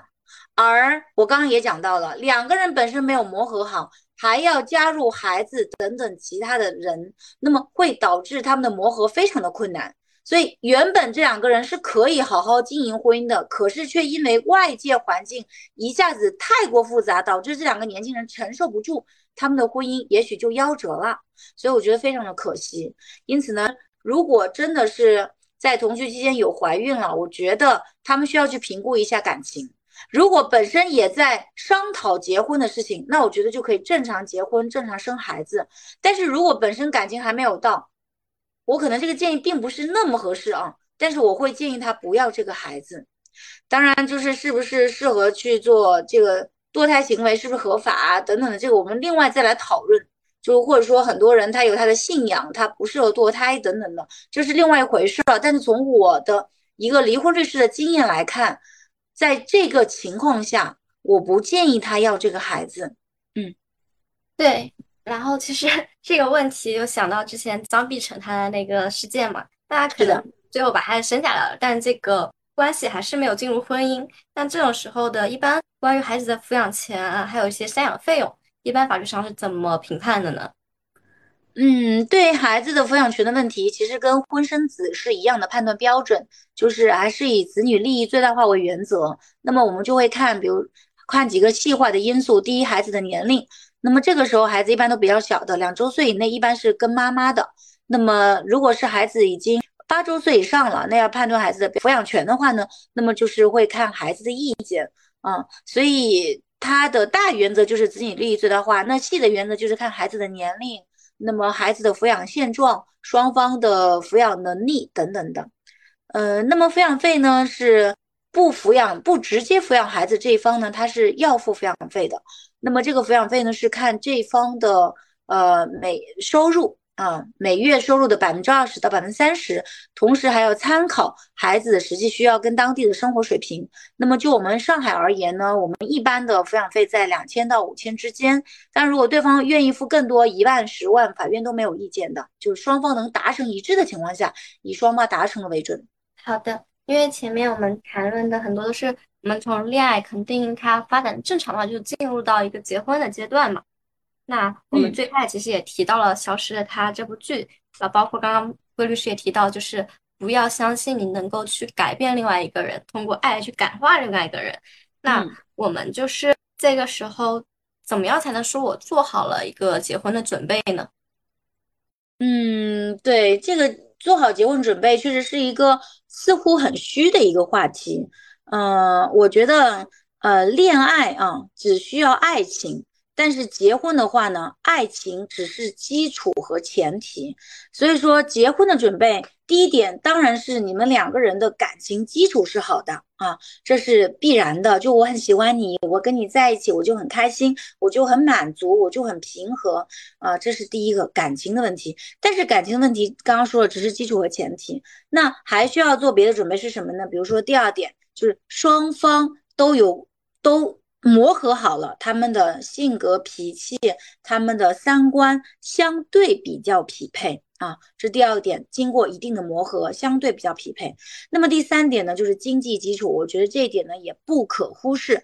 当然，我说的这个经济基础，并不是说他们结婚之前就一定要准备好婚房，或者说一定家里就有多少钱，不是，而是说两个人至少都有相对稳定的收入，可以基本维持他们的一个生活。那如果之后要生孩子的话，那又是生孩子的一个经济基础啊，所以我认为这三点比较重要。第一个感情啊，第二个呢三观，第三个呢经济基础。嗯，这是结婚的初步的三个准备。嗯，好的，那就是前面其实您也多次提到了背调这个词，那我觉得现在您考虑结婚了，你更是要对对方有一个了解。那我们说背调都要去。做些什么方面的考察呢？以及说他能够用通过什么方式呢？对我说，婚姻当中的背调，可能很多人会觉得我特别的现实，但是呢，就是因为离婚律师办了这么多年的案件啊，我觉得婚前的背调真的非常的重要啊。那么查哪些呢？我觉得有四个点。第一个呢就是人身关系，第二财产关系，第三家庭关系，第四未来的规划。那么人生关系的话，你得先去看呀，他是单身嘛？他是不是符合结婚的条件啊？还是说他是离异了才符合结婚的条件呢？我有很多的当事人跟我讲，我在结婚登记的时候才知道他离过婚，而且还有一个孩子啊，等等的。所以你一定要在结婚之前就要去了解他是单身吗？他是离异吗？还是丧偶？他如果告诉你。他是离异，那他有没有子女？这个身份关系很重要啊，这是第一个问题。那么第二个呢，就是财产，就不是说他一定有多少钱，而是说，比如说啊，他至少没有很大的债务。就是我也遇到当事人刚刚结婚就面临着巨额的债务，就他找你结婚就是来找一个。共同跟他承担巨额债务的人，那就非常不合适。所以你需要去对他的财产问题做一定初步的了解，或者说他告诉你他有一个房子，那么你知不知道他的地址？你有没有看过产证？是不是他的名字？我觉得这很重要。就我并不一定要求。我跟你结婚，你一定得有一个房。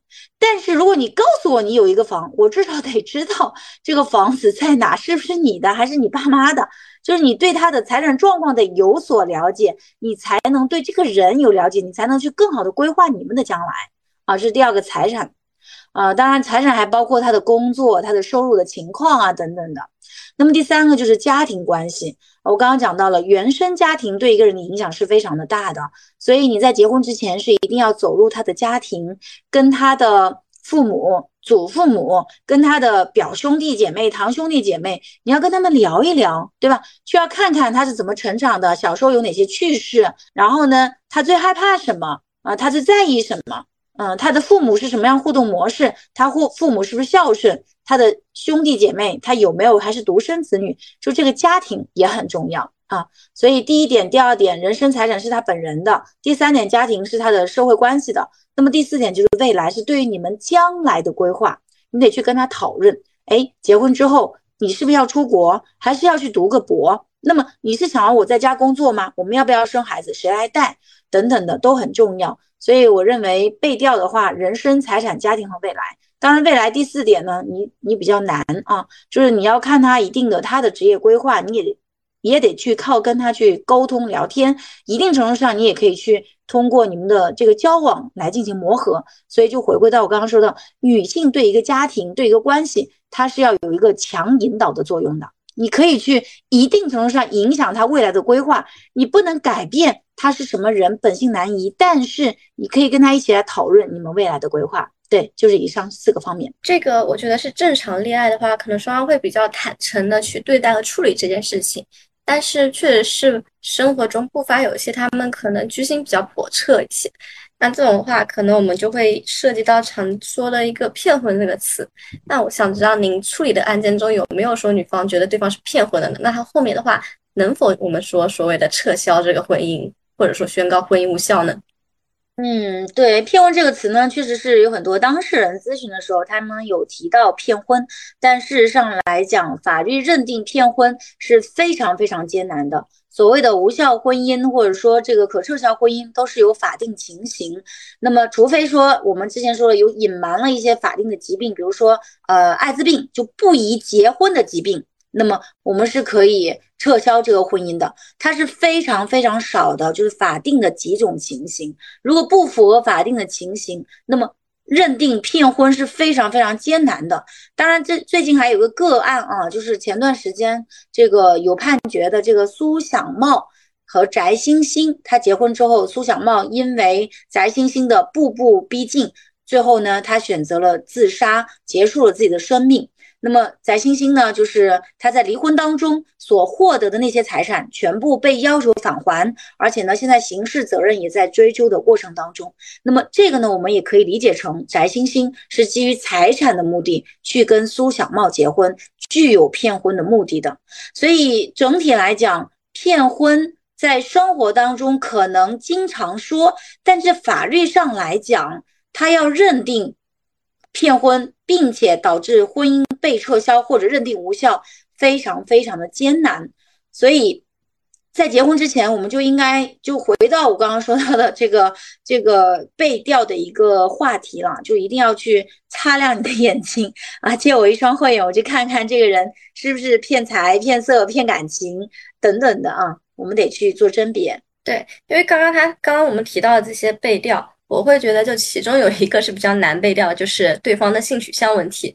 因为好像现在还是会有很多同性，呃，受于家庭啊或者社会的舆论压力，然后他们找了另外一半，最后结婚之后，另一半才发现他是一个同性的恋爱，那这种情况下要怎么办呢？还真的很有诶，所以就是我为什么建议大家婚前同居，因为你可以在同居过程当中去更多的去了解他，如果他真的是同性的话，其实婚前同居很快就可以试出来的。啊，就是呃，这是婚前同居的问题。然后另外呢，就是嗯，婚前交往的时间不能太短。有很多像这种同性恋结婚，其实都是非常短暂的时间。哎，一看就觉得这个人呃形象也好，条件也很好，然后就马上结婚了，就交往时间特别的短的啊。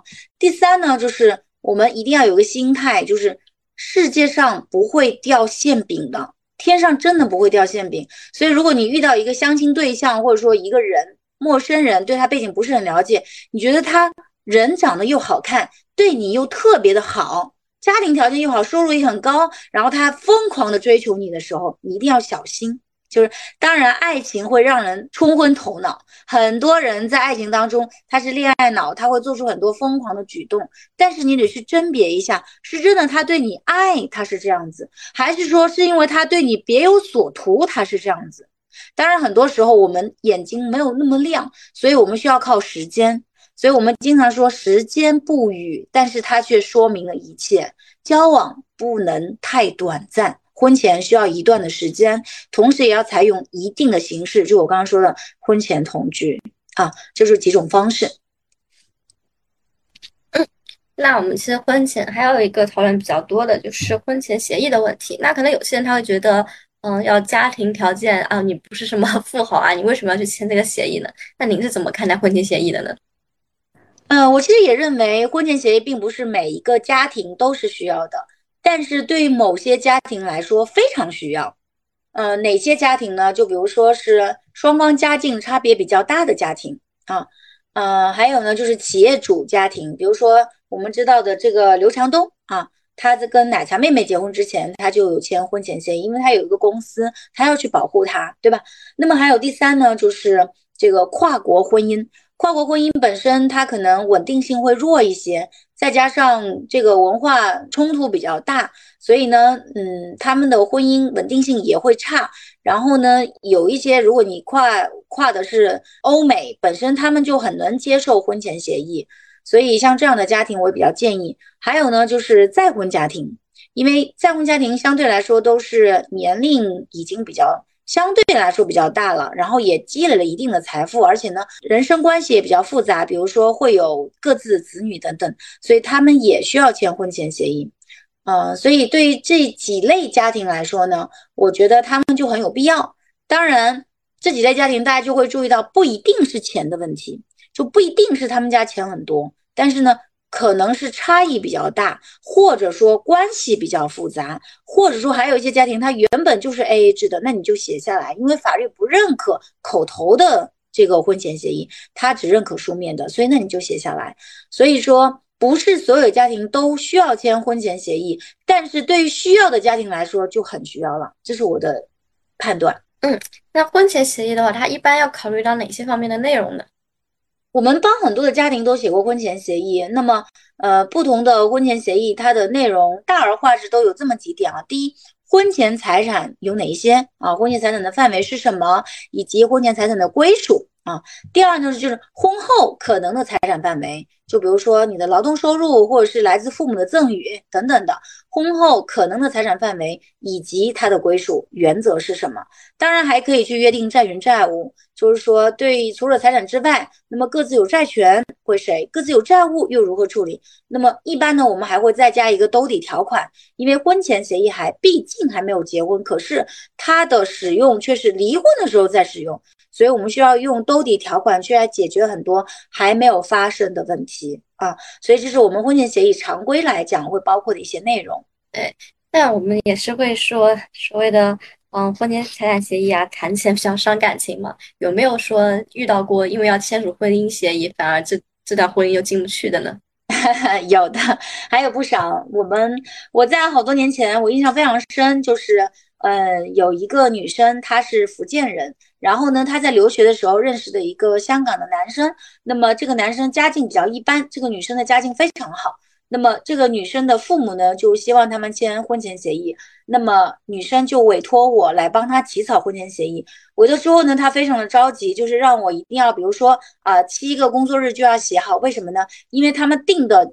领证的时间就快到了，所以我们就非常的赶时间，就帮他们去准备这个协议。但是准备到一半的时候，女生就联系我说：“贵是不用准备了，为什么呢？因为他们在自己谈婚前协议的过程当中，就发现谈崩了，就是男方之前只是口头上。”应允他说可以签这个协议，但是真的正儿八经要来签协议的时候，他不是很愿意，更别说谈到具体的协议条款的时候，或者说一些约定方式的时候呢，男方其实是有自己的想法的。所以在谈婚前协议的过程当中，这个女生就发现他们两个并不是很合适，她父母的担心是有一些理由的，是有一些合理性的，所以他就听从他父母的建议，最后就没有结婚。那可不可惜呢？我认为。呃，你也可以说他可惜，因为毕竟两人感情蛮好的，要结婚。但是我觉得更大程度是不可惜。为什么？因为通过婚前协议的磋商过程，让他们两个人意识到他们不是同一类人，所以他们具备不同的消费观和价值观。他们即便贸然结婚，也极有可能在婚后因为各种问题而产生矛盾，进而可能会离婚。所以既然如此，那还不如不结婚。所以说，嗯，这种案子有不少。那么，我觉得它本身也体现了婚前协议对结婚的一个呃磨合和筛选的一个作用。嗯，它还是有它的这个价值在的。对，因为其实，嗯，您之前也提到过一些父母介入啊，父母在婚姻这一段关系中的一些因素嘛。就您怎么看待？嗯，父母支持的婚姻和不支持的婚姻嗯，我个人认为婚姻还是取得父母的支持会更好一些。首先呢，就是嗯，父母对你比较了解，父母也有很多的人生经验，所以他会清楚什么人比较适合你和适合你们家，这是第一个。第二个呢是婚姻本身，它就是两个家庭的结合，所以说。只有你得到了家人的祝福，你以后在家庭经营的过程当中，你才有可能更加的顺畅，啊，所以我会比较建议大家要听父母的意见。当然，如果父母不是那么认同，你要尽量的去跟他们做沟通，看看能不能去弥合。如果说父母确实不是很赞同，甚至非常的反对，我建议你要考虑一下，是不是一定要走入这个婚姻。那我今天刚刚跟我的同事聊起。一个案件，那么这个案件就是呃两个人就没有得到父母的支持，因为女方比男方是大十几岁的。那么这个他们结婚完了之后呢，就是回到家里，就是这个男方的祖父母给每一个孙子女和配偶都有一万块钱啊，就是过年礼。那么这个女方拿了这一万块钱回家之后呢？这个男方的妈妈马上就跟他说：“你把这个钱拿出来，你不配拿这个钱。”所以他们这样的矛盾在生活当中天天都有。那么你说他们的婚姻关系、家庭关系能够和谐吗？这个男方跟女方就算再恩爱，每天都面临着来自父母的这种这个指责或者说责难的时候，其实给他们的婚姻平添了非常多的麻烦。我认为不是那么有必要。所以你要么就是等一两年结婚，说服你的父母，嗯，就是如果在这种顶风作案，我不是很建议。对，那其实还有一个跟父母关系比较大的话题，就是我们所谓的彩礼的话题，对吗？应该这个都是一直以来长久被讨论的一个话题。那您是如何看待的呢？我的结论啊，我觉得彩礼是要有的，因为婚姻需要有仪式感，但是杜绝天价彩礼。嗯，彩礼它本身是我们中华民族的一个优良传统啊，也是我们的很久的一个风俗习惯。用今天的话来讲，我觉得它就是仪式感。嗯，如果说嗯，两个人结婚没有仪式感，就是这个男方他没有给彩礼，他跟他的父母没有商量过这个事情，他非常轻而易举的就结婚了。那么他对婚姻的认知而言，他也缺少这个责任感，他不觉得这个很难呀，他不觉得这个很重要啊。嗯，那么女方呢，她也没有这个被重视，所以她也并不一定会看重自己，会珍惜这个婚姻。所以不管怎么讲，我觉得在今天仪式感非常的重要，而彩礼就是结婚的仪式感。我之前有个当事人，有个女生，她跟我讲，过去是我真的是牛仔裤跟她结婚的，就两个人结婚也没有办婚礼，没有拍婚纱照，也没有去旅行，也没有要彩礼，但是婚后他们并不并没有很幸福。他后悔了，他说：“早知道当初我当初就应该要彩礼，让他好好去思考一下要不要跟我结婚。”所以这是一个让他思考的机会，这是一个让你们去讨论的机会，而且呢，这个仪式感也能够让大家更加珍惜。所以我觉得彩礼我还是非常赞同的啊，仪式感要有，但是不用很多，杜绝天价彩礼。就彩礼不是我们靠彩礼来发财的，孩子、父母都是一样的，不是靠彩礼来发财的，也不是要用彩礼去为难年轻的男女啊，这是我的观点。那其实我还是不太了解啊，就是彩礼的话，它在什么数额是比较，就您认为比较正常，或者说观察到比较合适的范围呢？我觉得，因为我们这个中国确实是地大物博，呃，每个地方的经济发达程度也有极大的差异，所以每个地方的彩礼呢也有很大的不同。那可能，嗯，这个有的地方可能啊几千、一万、两万，但是有的很多地方可能有几十万、上百万、上百万，甚至上千万的彩礼都有。那么得看他们的经济条件。所以如果说这个。我觉得要杜绝的天下彩礼是什么呢？就比如说，我们有很多可能经济不发达地区，这个男男方本身家庭经济条件非常的差，他自己收入也很差，所以他娶不到媳妇儿。那么当地也是男生都是很多是这种情况，那么彩礼就非常的贵啊，就是女方呢就坐地起价，像这种情况，我觉得就不是很建议了。而我们民政部门呢，其实也有发相应的这个引导啊，就是要求各地啊，就是要呃规范我们的这个彩礼的一些这个民间的习俗，就是杜绝天价彩礼。这是从民政的角度来讲，也在做很多的引导啊。所以我说第一点就是很多地方不能，就是彩礼不是卖女儿，就是彩礼它并不是说是来看我值不值这么多钱，不是，它是来看你们两个人。呃，是不是得到了家人的祝福？是不是愿意走入这个婚姻？如果愿意，那么这个彩礼呢，其实对他们来讲就是一个诚意啊。嗯，然后呢，当然有很多经济发达地区啊，比如说我们新闻上经常看到的啊，我们福建有一些地方啊，闽南人嫁女儿啊，这个嫁妆很多啊，那彩礼也是很多的。那他们经济如果说都是企业家比较多，经济条件足够。那么给彩礼，我觉得这个完全是正常的。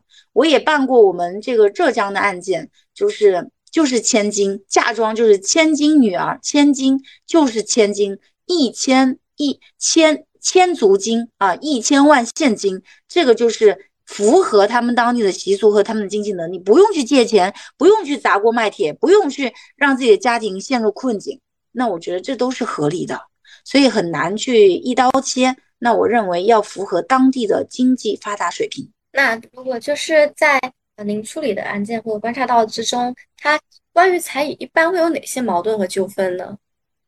嗯，可能就是说在商量彩礼的时候，就会出现这个男方和女方他们想要的和能给的不一样，对吧？这可能就会有争吵。然后另外呢，就是如果结婚了，那么也会涉及到这个彩礼到底是谁的啊？就是。呃，婚前给一般呢就是女方个人的，婚后给呢就是夫妻双方的。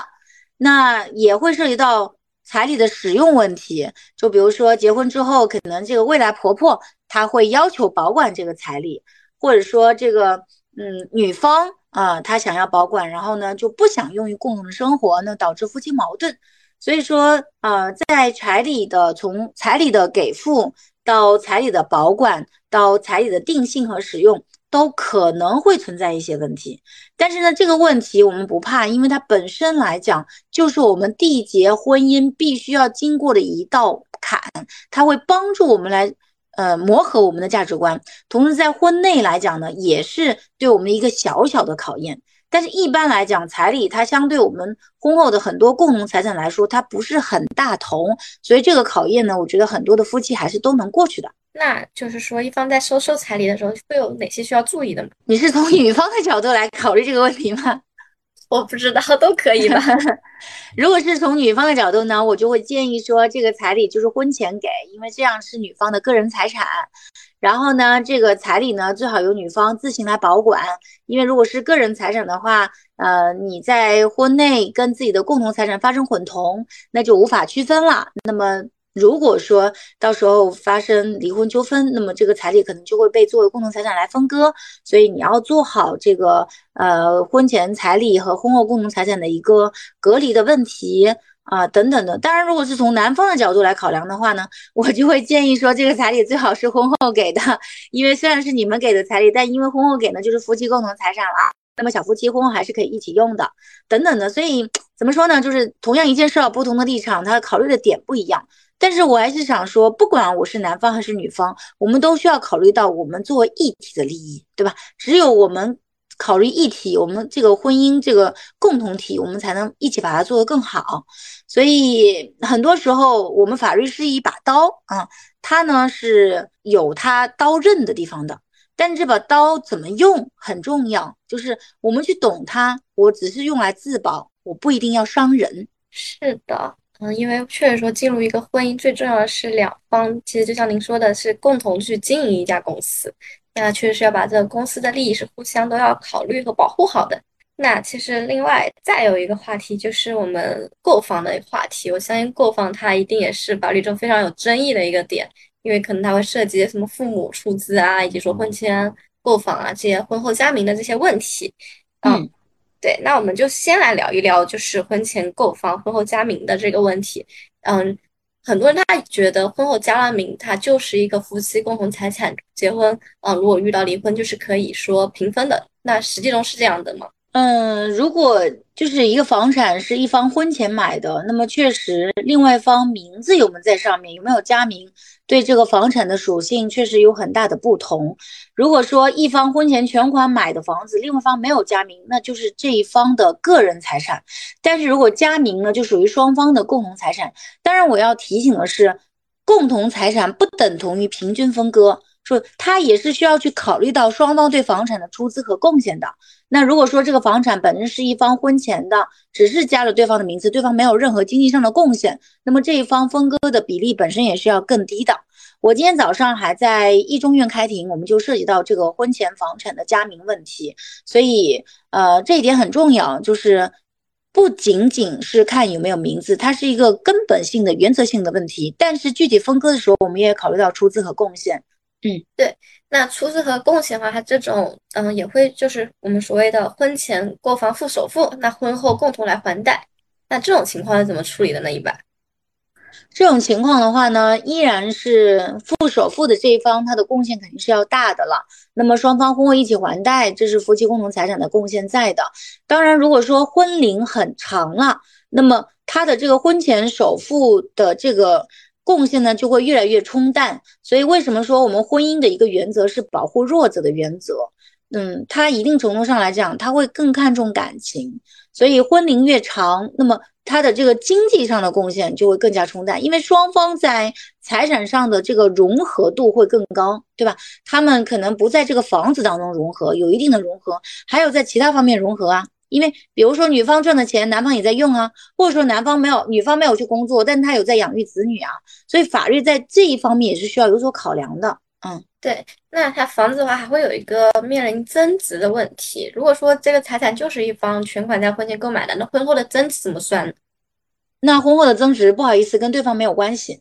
因为这个房产，它是一方婚前全款购买，就是这一方的个人财产。那么这个财产所谓的增值部分，也是市场导致的增值，也是这一方的个人财产，跟对方没有关系。当然，如果是婚后双方，比如说他们添付了，就是在这个房子上又加盖了房子，或者说他们又装修了，导致这个房子价值增大，那么他们投入的这个部分导致了增值，那么这是属于有贡献的。那么另外一方是可以要求分得这一部分的一半的。对，就是我之前还看过别人说一个话题，因为通常的话，一方买房，另一方可能他会有车啊和装修款这个出资，然后其实实际上装修款和车子它的贬值是比较大，也是不好认定的，对吗？是的。是的，所以就是说，因为中国的传统来讲呢，更多的是男方出房，女方出车或者出装修。但是呢，客观上它可能的确会产生的结果是，呃，女方出资的部分它会贬值，男方出资的部分会增值，所以好像看起来不是很公平。当然，现在我们也有很多地方的房产都在下跌了，所以房产也有贬值的。所以这个怎么说呢？它在不同的社会时期可能产生的结果不一样。但是呢，我们可以去选择或者说商量我们想要出资的部分啊，所以在这点上，我认为没有什么法律在保护男性或者保护女性的说法，只不过说我们需要去懂法，我们才会更加知道在婚姻当中怎么更大程度的维护自己的权益。对，然后呃，我不知道有没有，比如说结婚之后，然后让另外一方加重了就是还偿偿还贷款这个这个债务。嗯，有没有这种风险比较高，需要你去注意隔离的呢？就是关于房产的债务的问题吗？嗯，对我其实就是一个模糊的印象啦，就可能婚后另外一方反而说要去为这个房产去付出很多，最后他可能什么也得不到。嗯，一般来讲，因为房产的债务可能更多的是呃婚后的还贷嘛。如果说婚后有参与还贷的，那么。在离婚的时候，这个房子相应的还贷部分的增值部分是会给到另外一方的，所以一般来讲，房贷的这个偿还，它是可以得到相应的补偿款的。当然，如果说这里涉及到别的款项，就比如说男方买了一个房子在自己名下，然后呢他又借了钱，然后这个钱又是婚后还，让女方跟他一起还，那么这个房子又是婚前完全买的，所以有可能会导致女方要偿债，可是却没有办法分得房产啊，这是有一些极端例外的情况，不排除的。嗯，明白。那我们刚刚还提到，就另外一点就是父母。出资的这种情况，那他一般父母出资购房会有哪些纠纷呢？父母出资购房在我们上海啊，包括北上广深，应该来说都是非常常见的。因为这些地方的房价都会相对比较高，年轻人买房如果不借助父母都几乎不可能。所以父母买房可能会有很多常见的纠纷，是父母的这个出资到底怎么认定？是赠与还是借借款？借款的话是借款给自己的子女一方，还是借款给夫妻双方，还是说父母出资这个房产其实是子女代持的？这个房子其实是父母的，因为限购嘛，父母不在这个城市生活，没有户籍，他也不能买这个城市的房子等等的。所以父母的出资在性质上来讲也有很多种可能。所以我们一般呢，我们会建议说，出资的时候呢，你要明确好这个出资的性质。就是你需要去明确这个出资到底是赠与、是借款还是代持，最好签署相关的书面协议去做明确。那么第二呢，就是父母的出资最好是要转账留痕，不给现金。在离婚诉讼的时候呢，我们也经常会遇到这样的问题：有一方说，哎，这二十万是我父母出现金的，那么你怎么去证明呢？结婚多年是很难证明的。啊，我们前一段时间有一部剧叫《安家》啊，里面有一个情节就是。包子铺的老板老严啊，老严夫妇他儿子要买房，他们就是拿着现金去买房的，因为他们是卖包子的，所以他都是收现金。那么他是拿着现金去买房的。但是你之后如果发生纠纷，你怎么去证明这些钱是你们出的呢？所以对于父母而言，我会比较建议说给呃转账，而不是给现金。嗯，同时我其实还要顺便提一个建议啊，因为确实见识了很多老年人为了子女买房，然后自己两手空空的一个情况。就是我觉得有一个底线，就是养老钱不给。就我们可以去帮助孩子买房子，如果是有能力的情况下，但是养老钱和养老房不给的，千万千万不要把自己的唯一一套房子卖了去给孩子买房，然后期待着可以跟孩子一起住，不，不能，因为。跟孩子一起住本身会发生很多的矛盾，而且儿媳妇可能不一定愿意跟你住，那你到时候怎么办呢？所以我从老年人角度来讲，我的建议：第一，转账不给现金；第二，呃，注意尺度，养老钱不给，养老房不卖。啊。然后第三呢，也不过多参与孩子的婚姻。如果你给了那么多钱，你就势必会想要参与孩子的婚姻，因为你付出了，所以你想要有获得感。那这是人之常情。所以为了让我们不要过多参与孩子的婚姻，首先我就告诉自己，我不出那么多钱。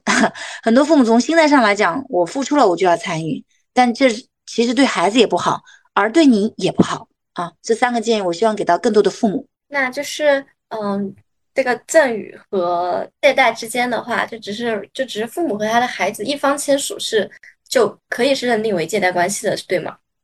其实不能。所以如果是要借款的话呢，呃，最好要配偶同时签字，否则的话呢，法院不一定会认定为对夫妻双方的一个借款。对，因为我也看过很多案例是婚，呃，父母会要求夫妻双方一起来还债嘛，对吗？是。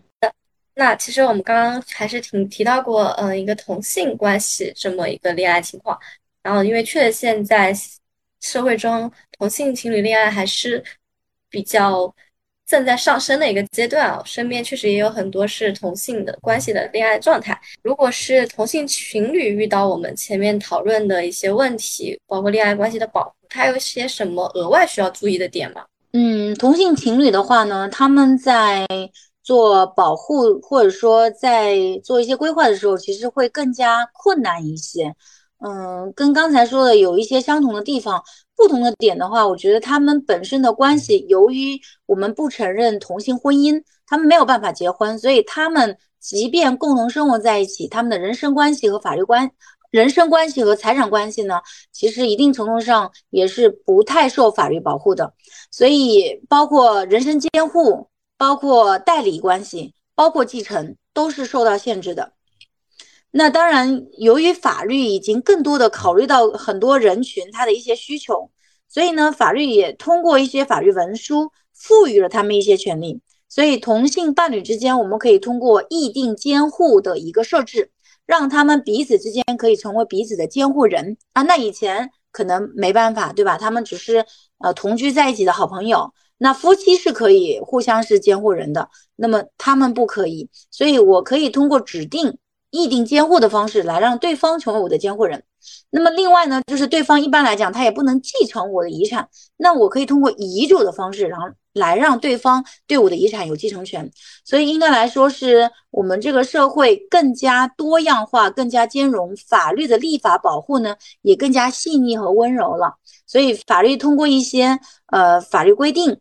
来去赋予一些特殊的人群，可以通过一些文件来彼此去实现一些人身关系和财产关系上的一些赋能。明白。嗯，我们其实前面讨论了很多法律上的问题嘛，有哪些点是您觉得还是比较重要，需要强调一下，或者是说我没有提到的吗？我就可以提一个点，就是很多人经常会问我说，嗯，我怎么样去甄别这个人是不是好人，或者说我。我是不是适合跟他去结婚？我想说的是，人呢的确是有好坏的，但是呢，更重要的是在婚姻当中，我们要去看这个人是不是适合我，因为更多的人都是好人，但是两个好人未必婚姻就一定可以好，因为他们有可能不合适。所以我觉得第一点很重要，就是需要去找到适合我的这个人。那么第二个呢，就是婚姻经营当中而言呢，我觉得。双向奔赴的爱情才更重要。呃，很多的女生可能我们会觉得说，哎，你就应该宠我，你就应该呃来爱我，你就应该关心我。其实不，男生也需要你的爱和关心，所以需要去双向奔赴，这样子的话才会更加持久。那么第二点、第三点，我想说的是呢，就是他们需要有一些共同的基础。那么这个共同基础包括共同的价值观，呃，类似的成长环境，然后呢，他们会有共同的目标啊，他们瞄准的是一样的方向啊，这是第三点我想说的。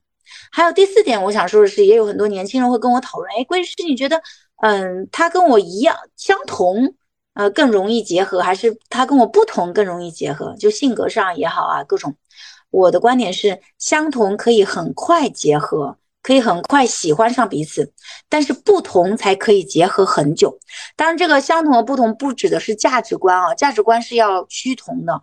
我指的是性格特点、兴趣爱好。啊，相同可以很快的结合，但是不同才可以结合很久。所以两个人要一定程度上要互补。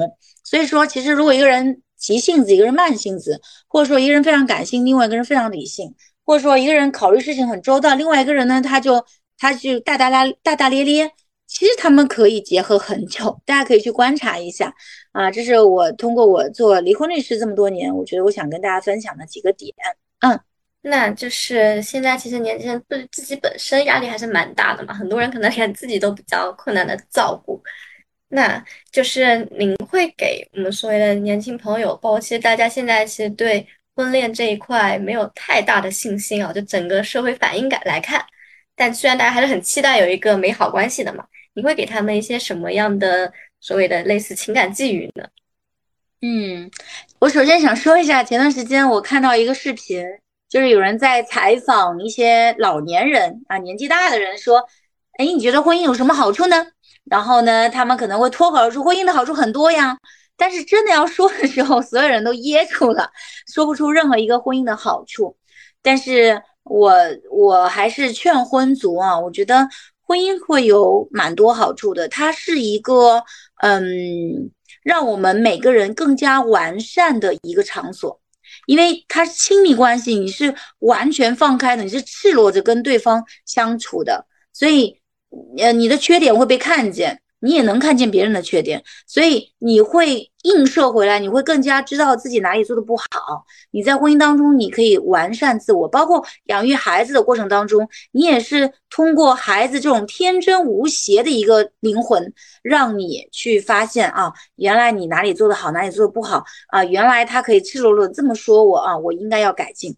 所以在这个过程当中，都是让自己变得更美好的。所以我觉得婚恋是婚姻。呃，亲密关系它是一个修炼场，它会让我们修炼的更加美好，这是第一个。第二个呢，就我刚刚说的婚姻的价值，它应该来说是我们呃同舟共济的一种方式。找到一个人，他愿意在我不行的时候帮我，我在他不行的时候，我也能帮他体现我的价值。所以从客观角度来讲，婚姻是有好处的，对吧？那么这是我想跟到大家先说的一个观点，就是。婚姻有很多的好处，我们可以好好来考虑它。那对于呃我们年轻人来讲，嗯，我也想确实想给几个建议啊。我觉得什么情况下我们可以来考虑婚姻呢？第一个就是永远要记住自我完善。刚刚我们讲到的就是恋爱不是全部，你也不要想要去改变别人。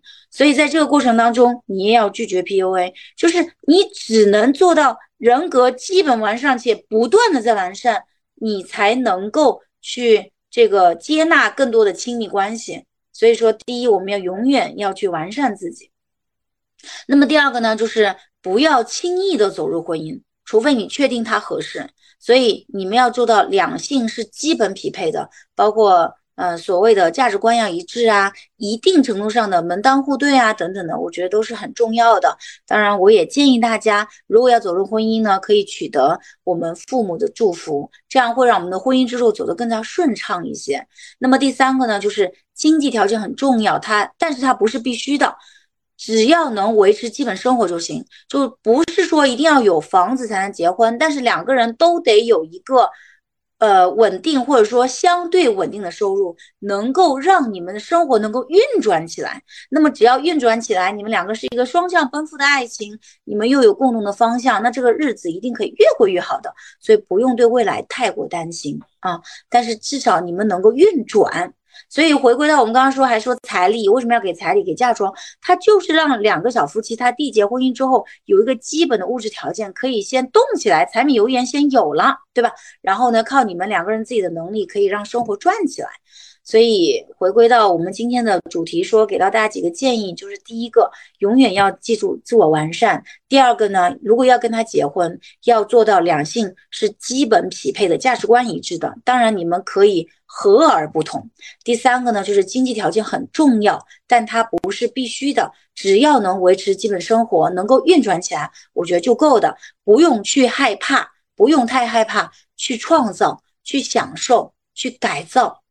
去迎接，去拥抱，嗯，我就说到这里。好的，非常感谢桂律师啊，因为我们也知道律师这个职业，他可能更多考虑的是风险前置的一些问题。那但是我们去了解这个风险，是为了让之后自己进入一个恋爱或者婚姻的状态，能够有个更好、更良性的一个发展。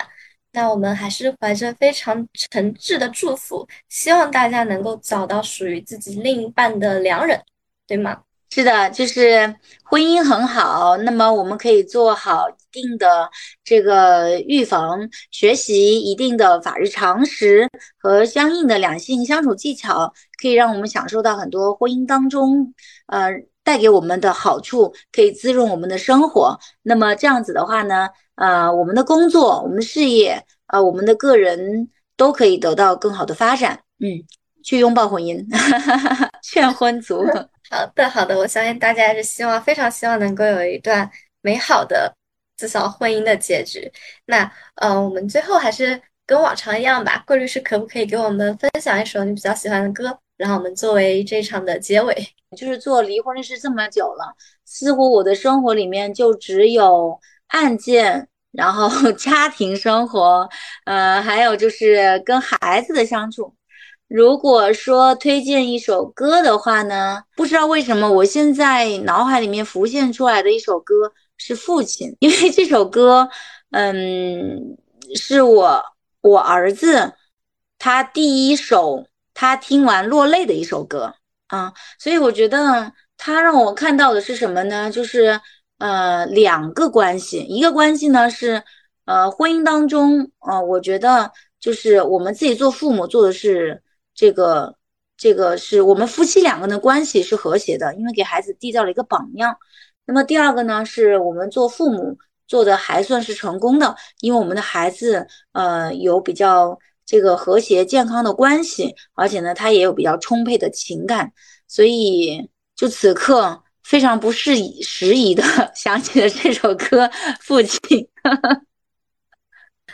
好的，好的，确实，一个好的婚姻的关系才可以，我们说孕育更幸福、更健康的下一代。所以我觉得这首歌在这个环境下也是非常适合的。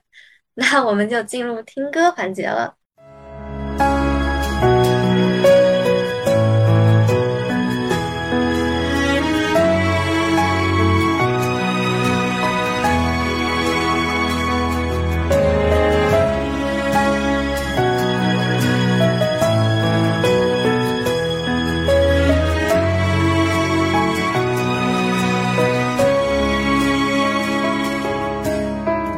总是向你索取，却不曾说谢谢你。直到长大以后才懂得你不容易。每次离开总是装作轻松的样子，微笑着说回去吧，转身泪湿眼底。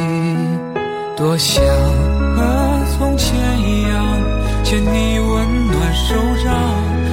是你不在我身旁，托清风捎去安